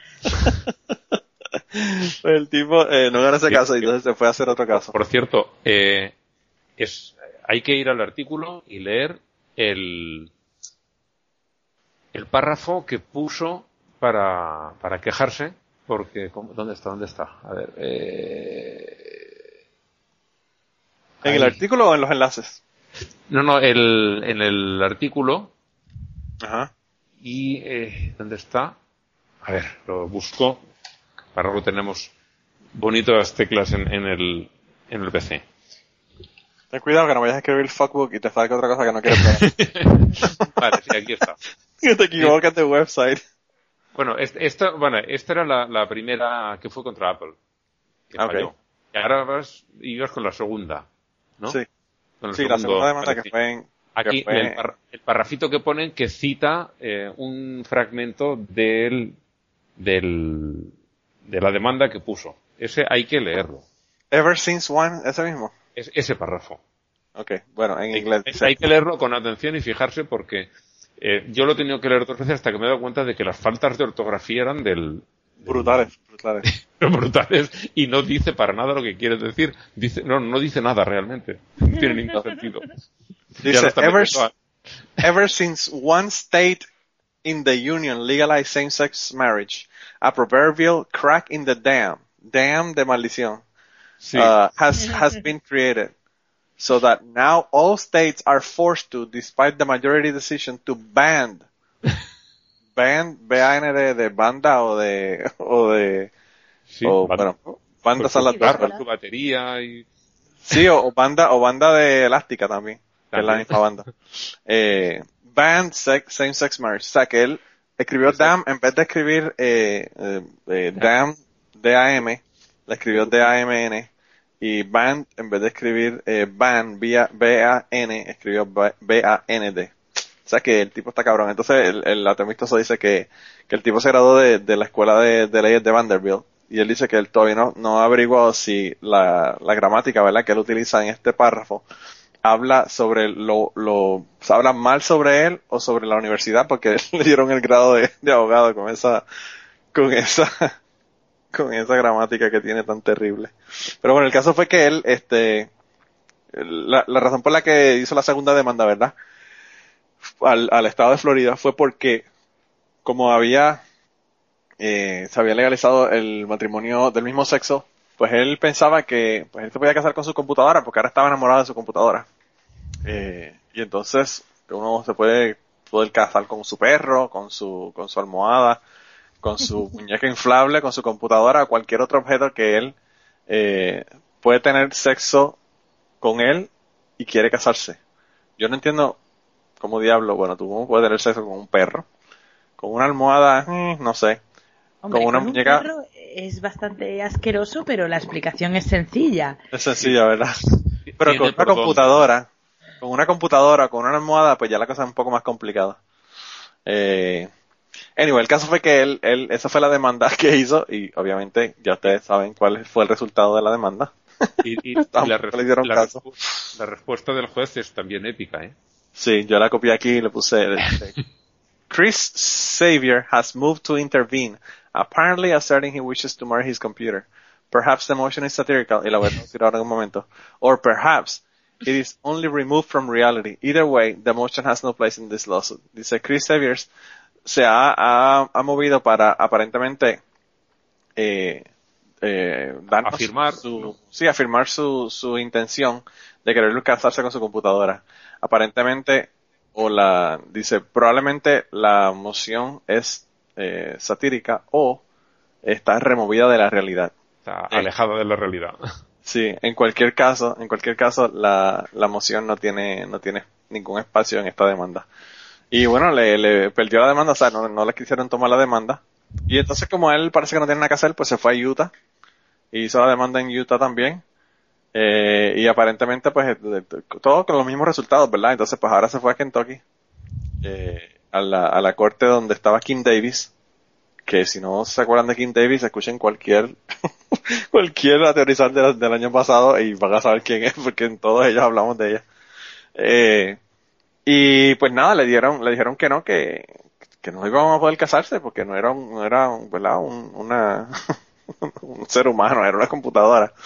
Y entonces, eh, pues aparentemente demandó, ¿verdad? También porque él, pues, violando sus leyes, su, su, sus posibilidades, ¿verdad? Entonces, al final del artículo dice que, que por favor que le digan a Mike Huckabee, que era el candidato presidencial que fue a, cuando Kim Davis ganó la demanda, eh, a que ponga la canción Eye of the Tiger de Survivor, la canción que ellos usaron para cuando ella ganó el caso, eh, porque probablemente Kim Davis gane otro caso eh, próximamente. Y, y bueno, eh, lo que interesa, lo interesante de esto es que, aparte que el tipo, yo creo que es un morón, porque yo le estoy dando el beneficio de la duda, ¿verdad? Yo pienso que quizás él puede lo que puede querer dinero o sacar dinero de las demandas, pero yo voy a dar el beneficio de la duda y por eso lo voy a declarar que probablemente es morón. Eh, pero lo que es interesante de este artículo es que hay mucha gente que pensaba que este era el slippery slope, ¿verdad? Es decir, se legalizaba el sexo a las personas del mismo sexo tener eh, matrimonio, ¿verdad? Decir, que se podía casar con tu perro, te podías casar con un niño, te podías casar con cualquier cosa, ¿verdad? Eh, así que le está usando la misma, la misma lógica y los mismos argumentos que usaban las personas que estaban en contra del matrimonio del mismo sexo hasta el otro día aquí en los Estados Unidos. Así que tipo está muy alejado de la realidad de, de lo que dicen. Y- y resulta que la ley no lo permite. Lo que decían estos que iba a pasar. Pues claro, cla- sí, sí. Si hubiese pasado lo que ellos decían que iba a pasar, estuviera casado con la computadora, pero bueno, no. No se casa con la computadora porque no, pues obviamente no, no se puede casar con la computadora. ¿Qué desilusión Yo, eh? Sí, no, me imagino que el- por eso es que yo creo que Mike Huckabee no ha sacado la canción para la, cuando Kim Davis gane, porque le va, le va a probar el punto de lo contrario que él- de lo que él decía cuando estaba esto por ocurrir. Eh, no, de verdad que yo no sé, yo sé que el tipo está, está loco para el carajo definitivamente. Y bueno, ese es el segundo nominado esta semana. Y, y esta semana no hay forma de que haya un empate, así que eh, si quieres comenzamos contigo Ángel, por quién tú vas a votar esta semana. Yo, por Chris Xavier, por el abogado, al que pienso que además tendrían que aceptarle la demanda y el Estado buscarse al abogado más caro que encontrase y Después cobrarle. Cobrarle, decir, no, no, pero como esto lo hemos empezado por tu culpa, eh, los gastos los, los pagas tú, dejarlo en la ruina, que se quede la ropa que lleve, la que esté en el cesto, la ropa sucia y su teclado al menos y ratón, porque mm, lo que habrá tocado con eso, Nadie quiere tocar la computadora. nadie lo quiere. Eso te lo puedes quedar todo lo demás. Te lo confirmamos. Voto por él. Wow, yo, yo creo que sí que este tipo está brutal. Anyway, eh, eh, Blanca, ¿por quién tú votas? No sé, no, no hay, no hay competición. O sea, no, por el señor este que se quiere casar con su ordenador. Yo, yo vi un artículo, fíjate, eh, y, voy a votar por él y ganó por unanimidad, ¿verdad? Así que por lo menos algo ganó, aunque no haya, ganado las demandas, por lo menos ganó el premio por una, unanimidad. Eh, pues yo vi un artículo de que se llama, me parece que es un programa que se llama My Strange Addiction o algo así, en, algo por ahí, que hacen en los Estados Unidos y Sí, un tipo que estaba enamorado de su carro. locura. Un tipo que estaba enamorado de su carro. Y Le daba besos al... Ay, por Dios.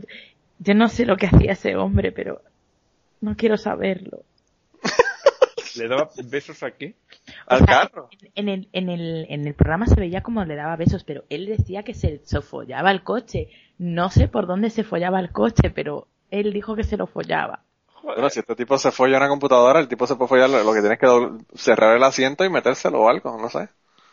Porque siempre terminamos, ¿verdad?, en, en este tipo de temas, pero bueno. Eh, Estos programas son todo eh, actores haciendo el tonto, realmente. pues yo me imagino, yo espero que sí, porque de verdad que no. de la humanidad.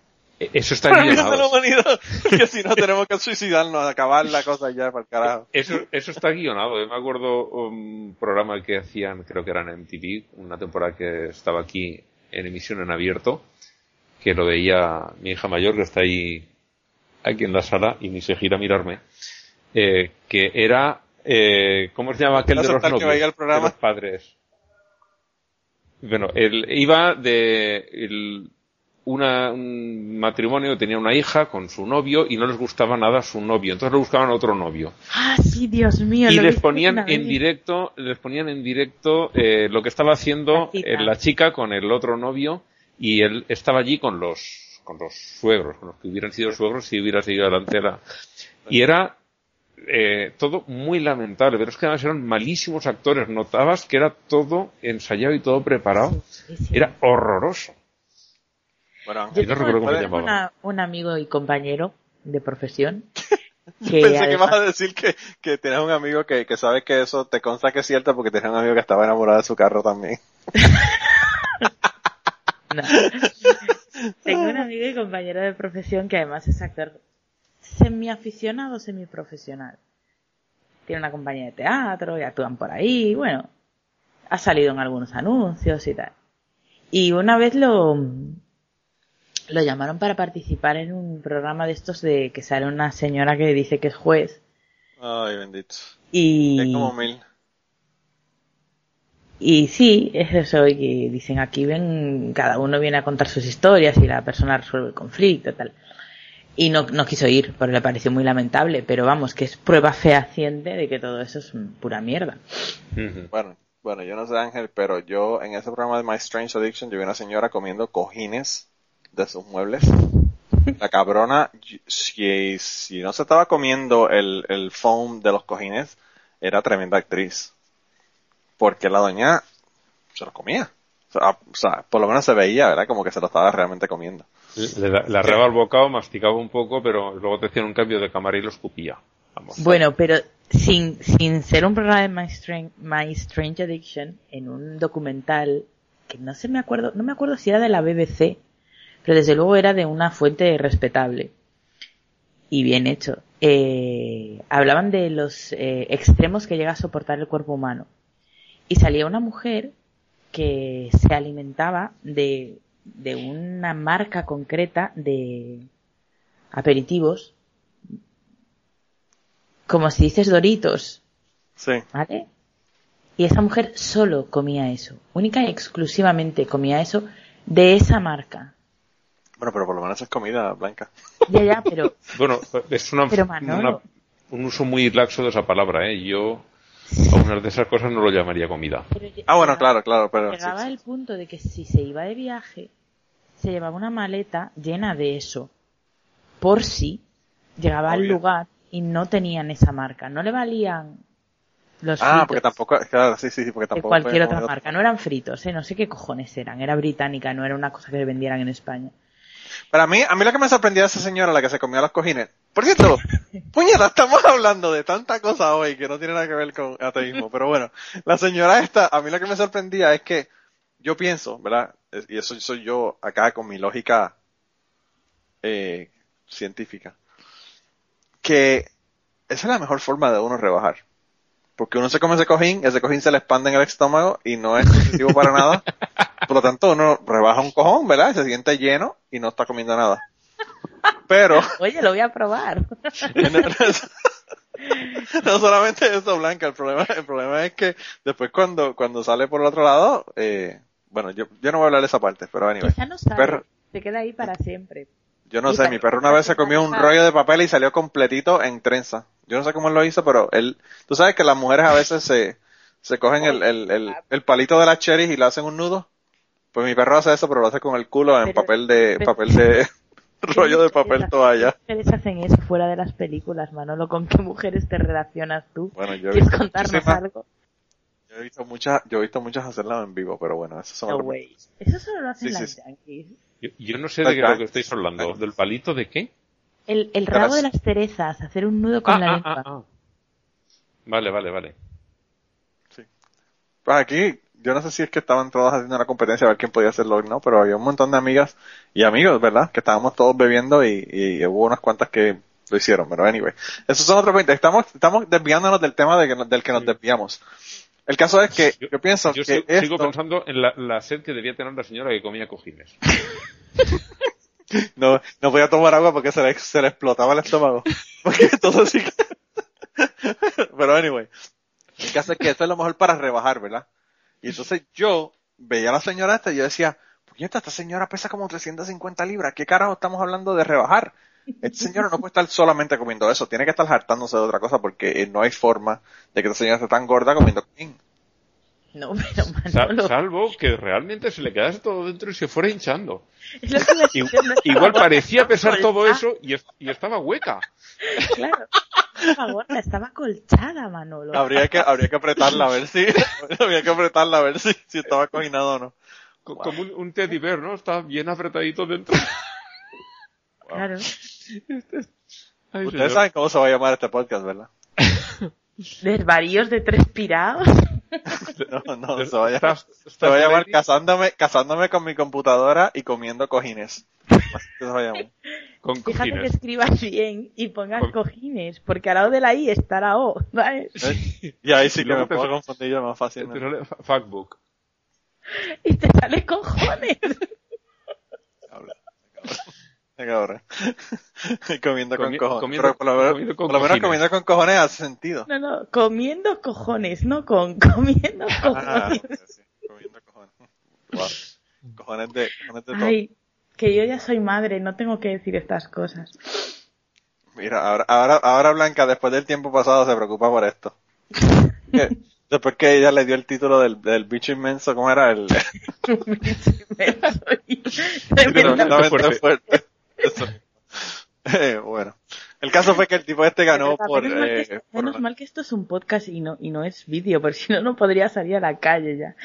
no, no solamente eso, no solamente que no es vídeo, que, que, que gracias, gracias a que no estamos en ninguna emisora de radio, porque tendrían que censurar como el 95% del programa. El programa sería...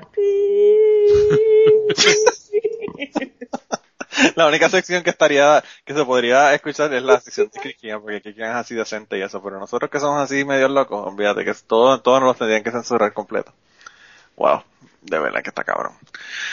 Mira, pues hay, hay unas cuantas noticias que yo quería mencionar y ya estamos casi, casi acabando la hora. Eh, voy, qué sé yo, a mencionarlas y ustedes las buscan en aterrizar.com. Aparentemente, eh, de la misma manera que los, los evangélicos estaban jodiendo en África, pues ahora también están eh, jodiendo en Brasil y aparentemente ha habido muchísimas personas de la comunidad LGBT en Brasil que han sido asesinados y que aparentemente eh, se ven directamente relacionados o directamente, ¿verdad?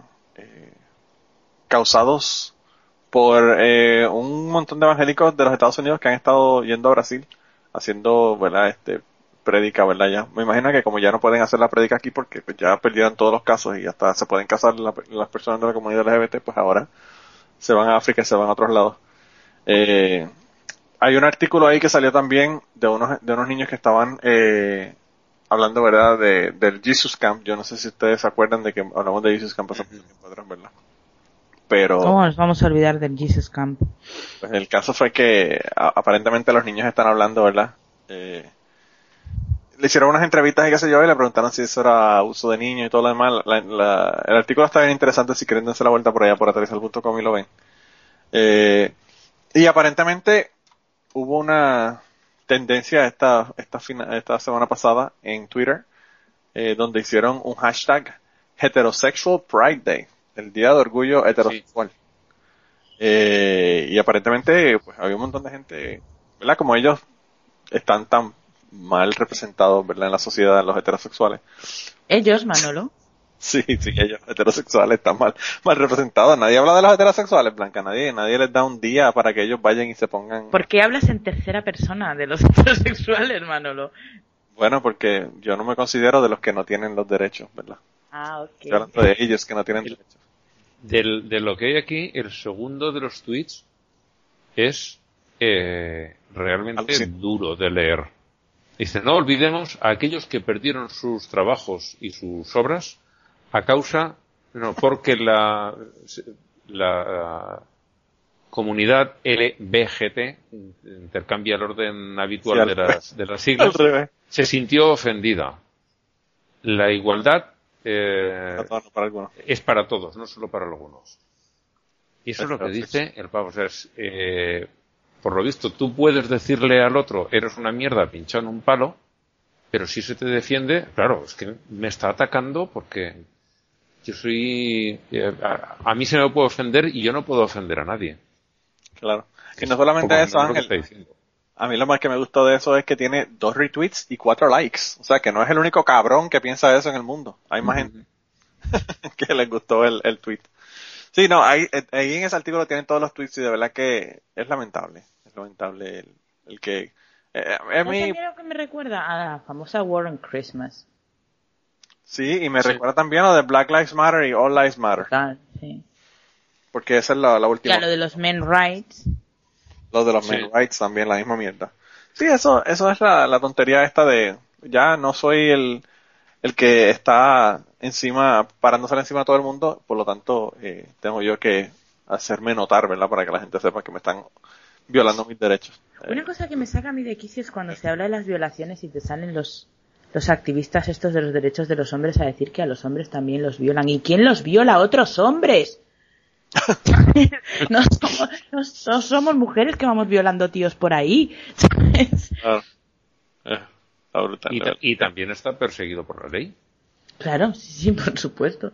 Sí, sí, sí, como que ellos lo dicen como si a ellos, a ellos no les hicieran caso, ¿verdad? Cuando van allá. Pero que por otra parte, o sea, yo no sé cómo son las cifras en Estados Unidos, pero en España, las cifras de la policía, quiere decir violaciones denunciadas, que todos sabemos que son muchas menos de las que se producen, Claro. eh, se produce una cada ocho horas. Wow. Y estoy hablando de violaciones con penetración vaginal, porque todo lo contrario, no, penetración o bien vaginal o bien anal. Fuera de eso no se considera violación. O sea, si un tío viene y te mete la polla en la boca, no te está violando, está agrediéndote sexualmente. Cada ocho horas. O sea, pensadlo. Sí, sí, sí. Wow. Es que es la hostia. Y luego te dicen, "No, es que a nosotros también nos violan. Para empezar, la inmensa mayoría de las violaciones que se producen a hombres son en la cárcel, no en una situación de cotidianidad. Claro. En un entorno que es un entorno jodido, hay un nivel de agresividad brutal. Y además es que, vamos a ver, o sea, estamos diciendo nosotras que vosotros no tengáis problemas, ¿sabes? Claro, Además claro. que muchos de los problemas que tienen los hombres también lucha por ellos el feminismo. O sea, es una pura reacción de, de defensa de privilegios. Sí, sí. Claro. No, es, es lo que en el Human Meta lo pone en el artículo este, lo pone muy bien. Dice el- lo del orgullo, lo del Día del Orgullo, no es que estén orgullosos exactamente de ser homosexuales, sino que están metidos en una comunidad que se ha llevado todos los palos imaginables y de lo que están orgullosos es de formar parte de esa comunidad. Claro. Y, de, y de ahora no tener que esconderse. Claro, es, es que Lo es más bien día bien. del no me avergüenzo de ser gay. Exactamente. Claro, claro. Lo soy Y en el y caso, y en el, ca- y en el caso de la heterosexualidad eso no aplica porque, pues, realmente no han tenido el, Claro, no, no tienes ninguna presión de, ni- de ninguna nadie. presión de, de que nadie le diga "Uh, que tú eres heterosexual. ¿Y, y, y quién Me recuerda. quién es la mujer? Me recuerda el, sí, ¿verdad? Me recuerda el artículo de, el artículo no, un video que sacaron de una, de un grupo de, de- de- no sé si eran comediantes o qué, pero fueron a entrevistar gente en Colombia y le preguntaban que, qué usted haría si su hijo fuera heterosexual. Le dijera que es het- heterosexual. Y todo el mundo le contestaba como si fueran gay, ¿verdad? Pero obviamente Ese- no están, ya no están dejaría entendiendo la de- palabra. Dejaría de ser mi hijo. No, de ser- otros decían, otros decían, ay no, eso está muy mal. Tiene que haber alguna manera de curarlo. Yo me moría de la risa, porque es que de verdad que encima de ser homofóbicos de mierda también son brutos. Sabes, Eso es como que el doble whammy de que no entienden ni la palabra que le están, que le están diciendo. Y quizá ni la escucharon. El problema es, yo, yo, yo me, me rehuso a pensar que hay gente tan bruta que no sabe lo que, quiere- lo que quiere decir heterosexual. Mira, Creo que lo que pasa es que, Hace la pila de años en una emisora local de Ibiza había un programa que, que salían a la calle a preguntarle a personas por palabras ex- extrañas, entre comillas, sí. un poco ocultas o tal. Y, pero palabras que podían ser diplodocus, ¿sabes? Y le preguntaban a uno, iban preguntando lo que era coitus interruptus y las respuestas eran tan brutales. Me acuerdo uno que, que había oído campanas y no sabía dónde. Y dice, eso es cuando te estás follando a una tía y paras un rato.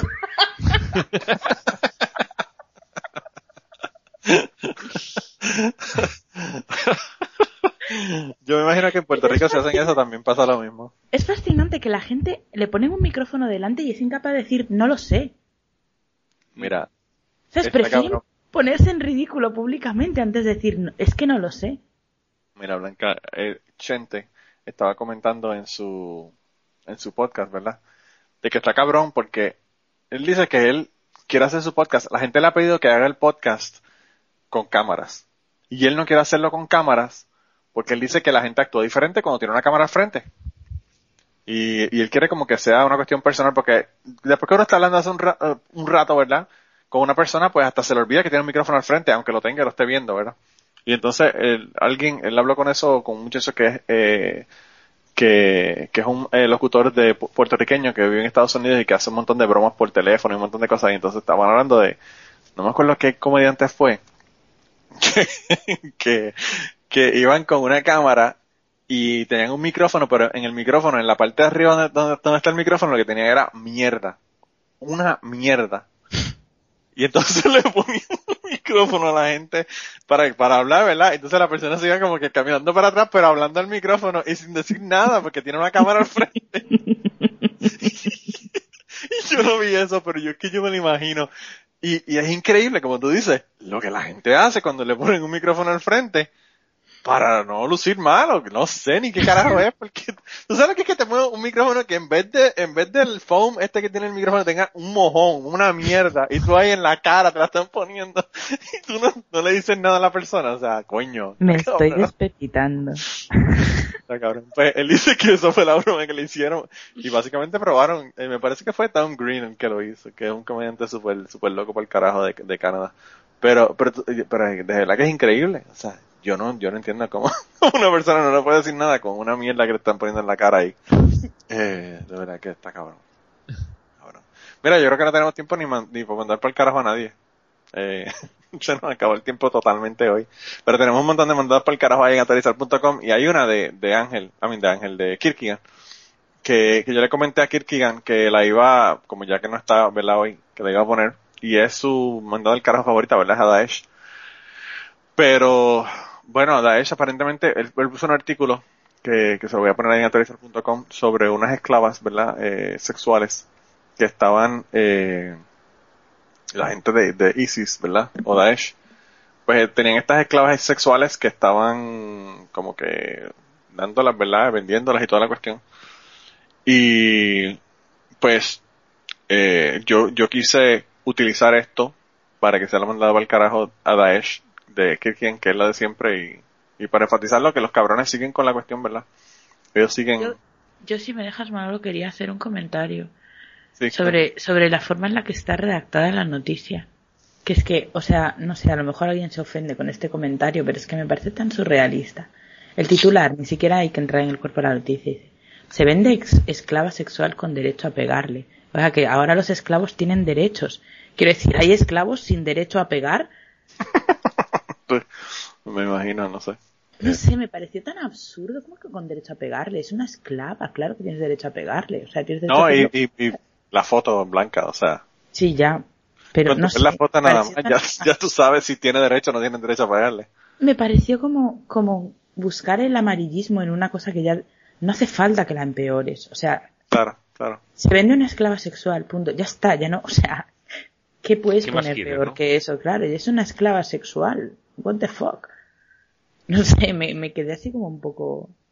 ¿Qué mierda es esta? No sé. Sí, sí, sí. Pero bueno, el caso es que de todos modos lo mandamos al carajo.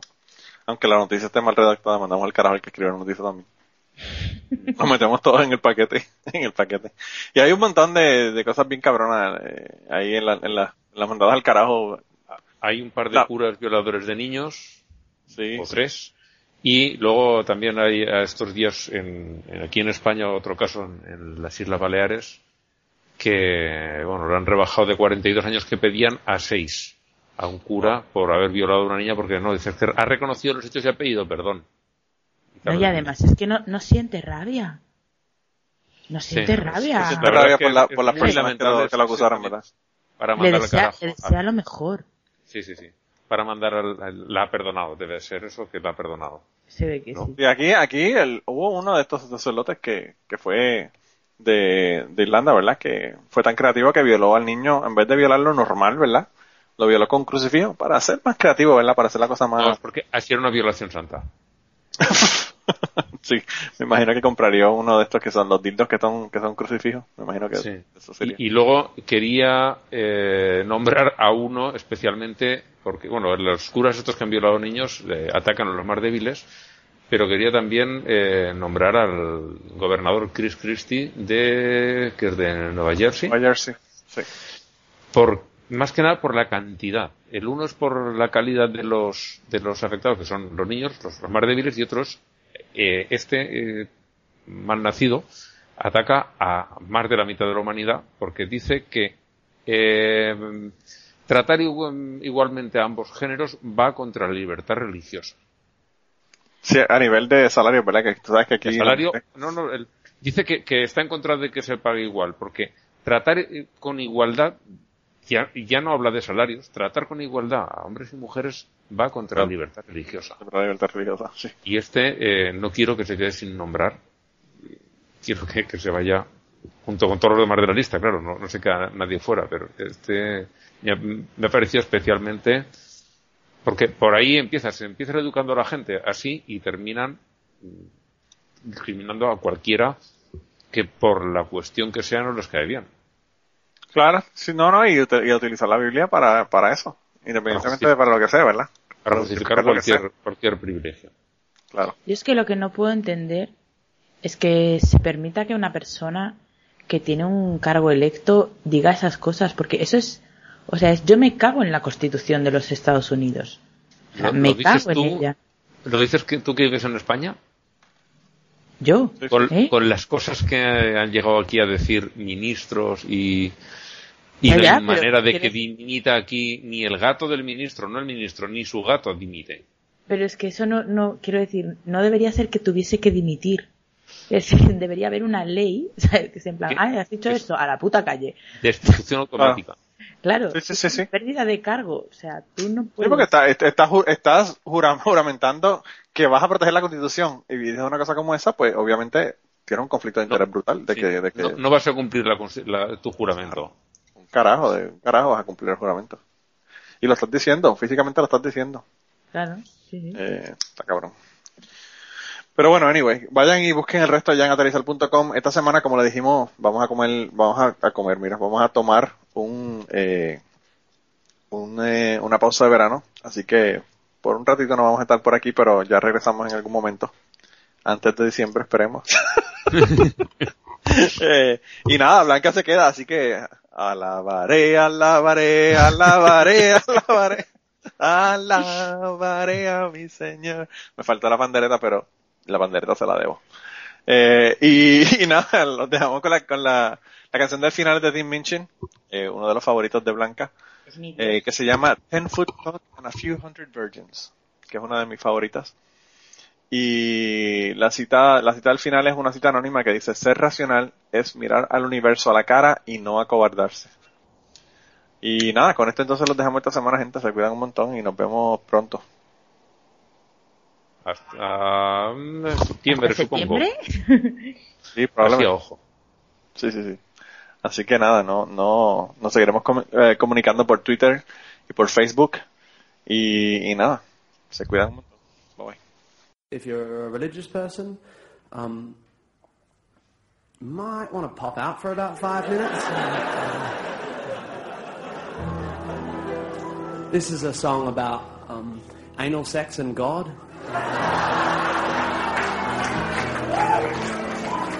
It's, uh, it's called Ten Foot Cock and a Few Hundred Virgins.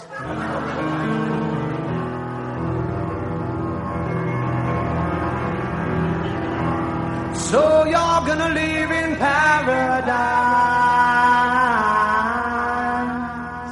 with a ten foot cock and a few hundred virgins. So you're gonna live in paradise with a ten foot cock and a few hundred virgins. So you're gonna sacrifice your life uh, for a ride on a UFO. And when the Lord comes down in his shimmering chariot of salvation, you're gonna be the first to know. Oh. And so if God was there from the very beginning, He invented men and women, and He also invented wanking. Then He said wanking was sinning. So now if I'm feeling randy, I'm not allowed to hand shandy, but having sex with my family, that is just fucking great. It's all there in Ezekiel 8. And just before he opens up his big pearly gate and says that it's a sin to take it up to date, even if it's great, even with your cowboy mate. So you're gonna live in paradise with a ten foot cock and a few hundred virgins. So you're gonna sacrifice your life for a shot at the greener grass. And when the Lord comes down with his shiny rod of judgment, He's gonna kick my heathen ass. Oh. So if you cover the bodies of your women, everybody is grinning because black is so slim. And though it's not great for swimming, but it gives you an erection with the increased sexual tension. What with the UV protection, that is second to none. You'll find it all in the Quran. Just next to the bit that justifies guns and says that it's a sin to take it up the bum, even if it's fun, even with permission from your mum. So you're gonna live in paradise with a ten foot cock and a view. So you're gonna sacrifice your life for a shot at eternity. And when the Lord comes down and I haven't done my penance, He's gonna disembowel me. Oh, you say that if I Stumbled on a watch, I'd assume it had a watchmaker. That a muffin presupposes a baker. So we must agree sooner or later that this proves there's a creator. So if I put my foot in a stinker, you'd assume the existence of a sphincter. Thus you don't need to be a great thinker to conclude that God's a bum. Which negates the words of Genesis 1, which make him out to be so much fun. Until Adam succumbed to temptation, and then his only son got nailed to a gum. Or the Middle Eastern equivalent, which suggests that God's omniscience is nullified by his ambivalence, unless it turns out that he's impotent, and if God can't get a boner, I guess that explains the plethora of huge erections in his honor, because we all know Steeple's just a subconscious compensatory manifestation of a huge stiff penis, and still he tells us that it's heinous to stick a penis up your anus, even if you're famous, even if you're good at tennis. So you're gonna live in paradise. The cock gonna be one virgin, so you're gonna sacrifice your life for a ride on a UFO. And when the Lord comes down with his big, stiff, slippery rod of judgment, oh, I'm gonna be the first to go. He's gonna send me down below. He's gonna whip me like a hoe. Do you really think so? I'm gonna be the first to go.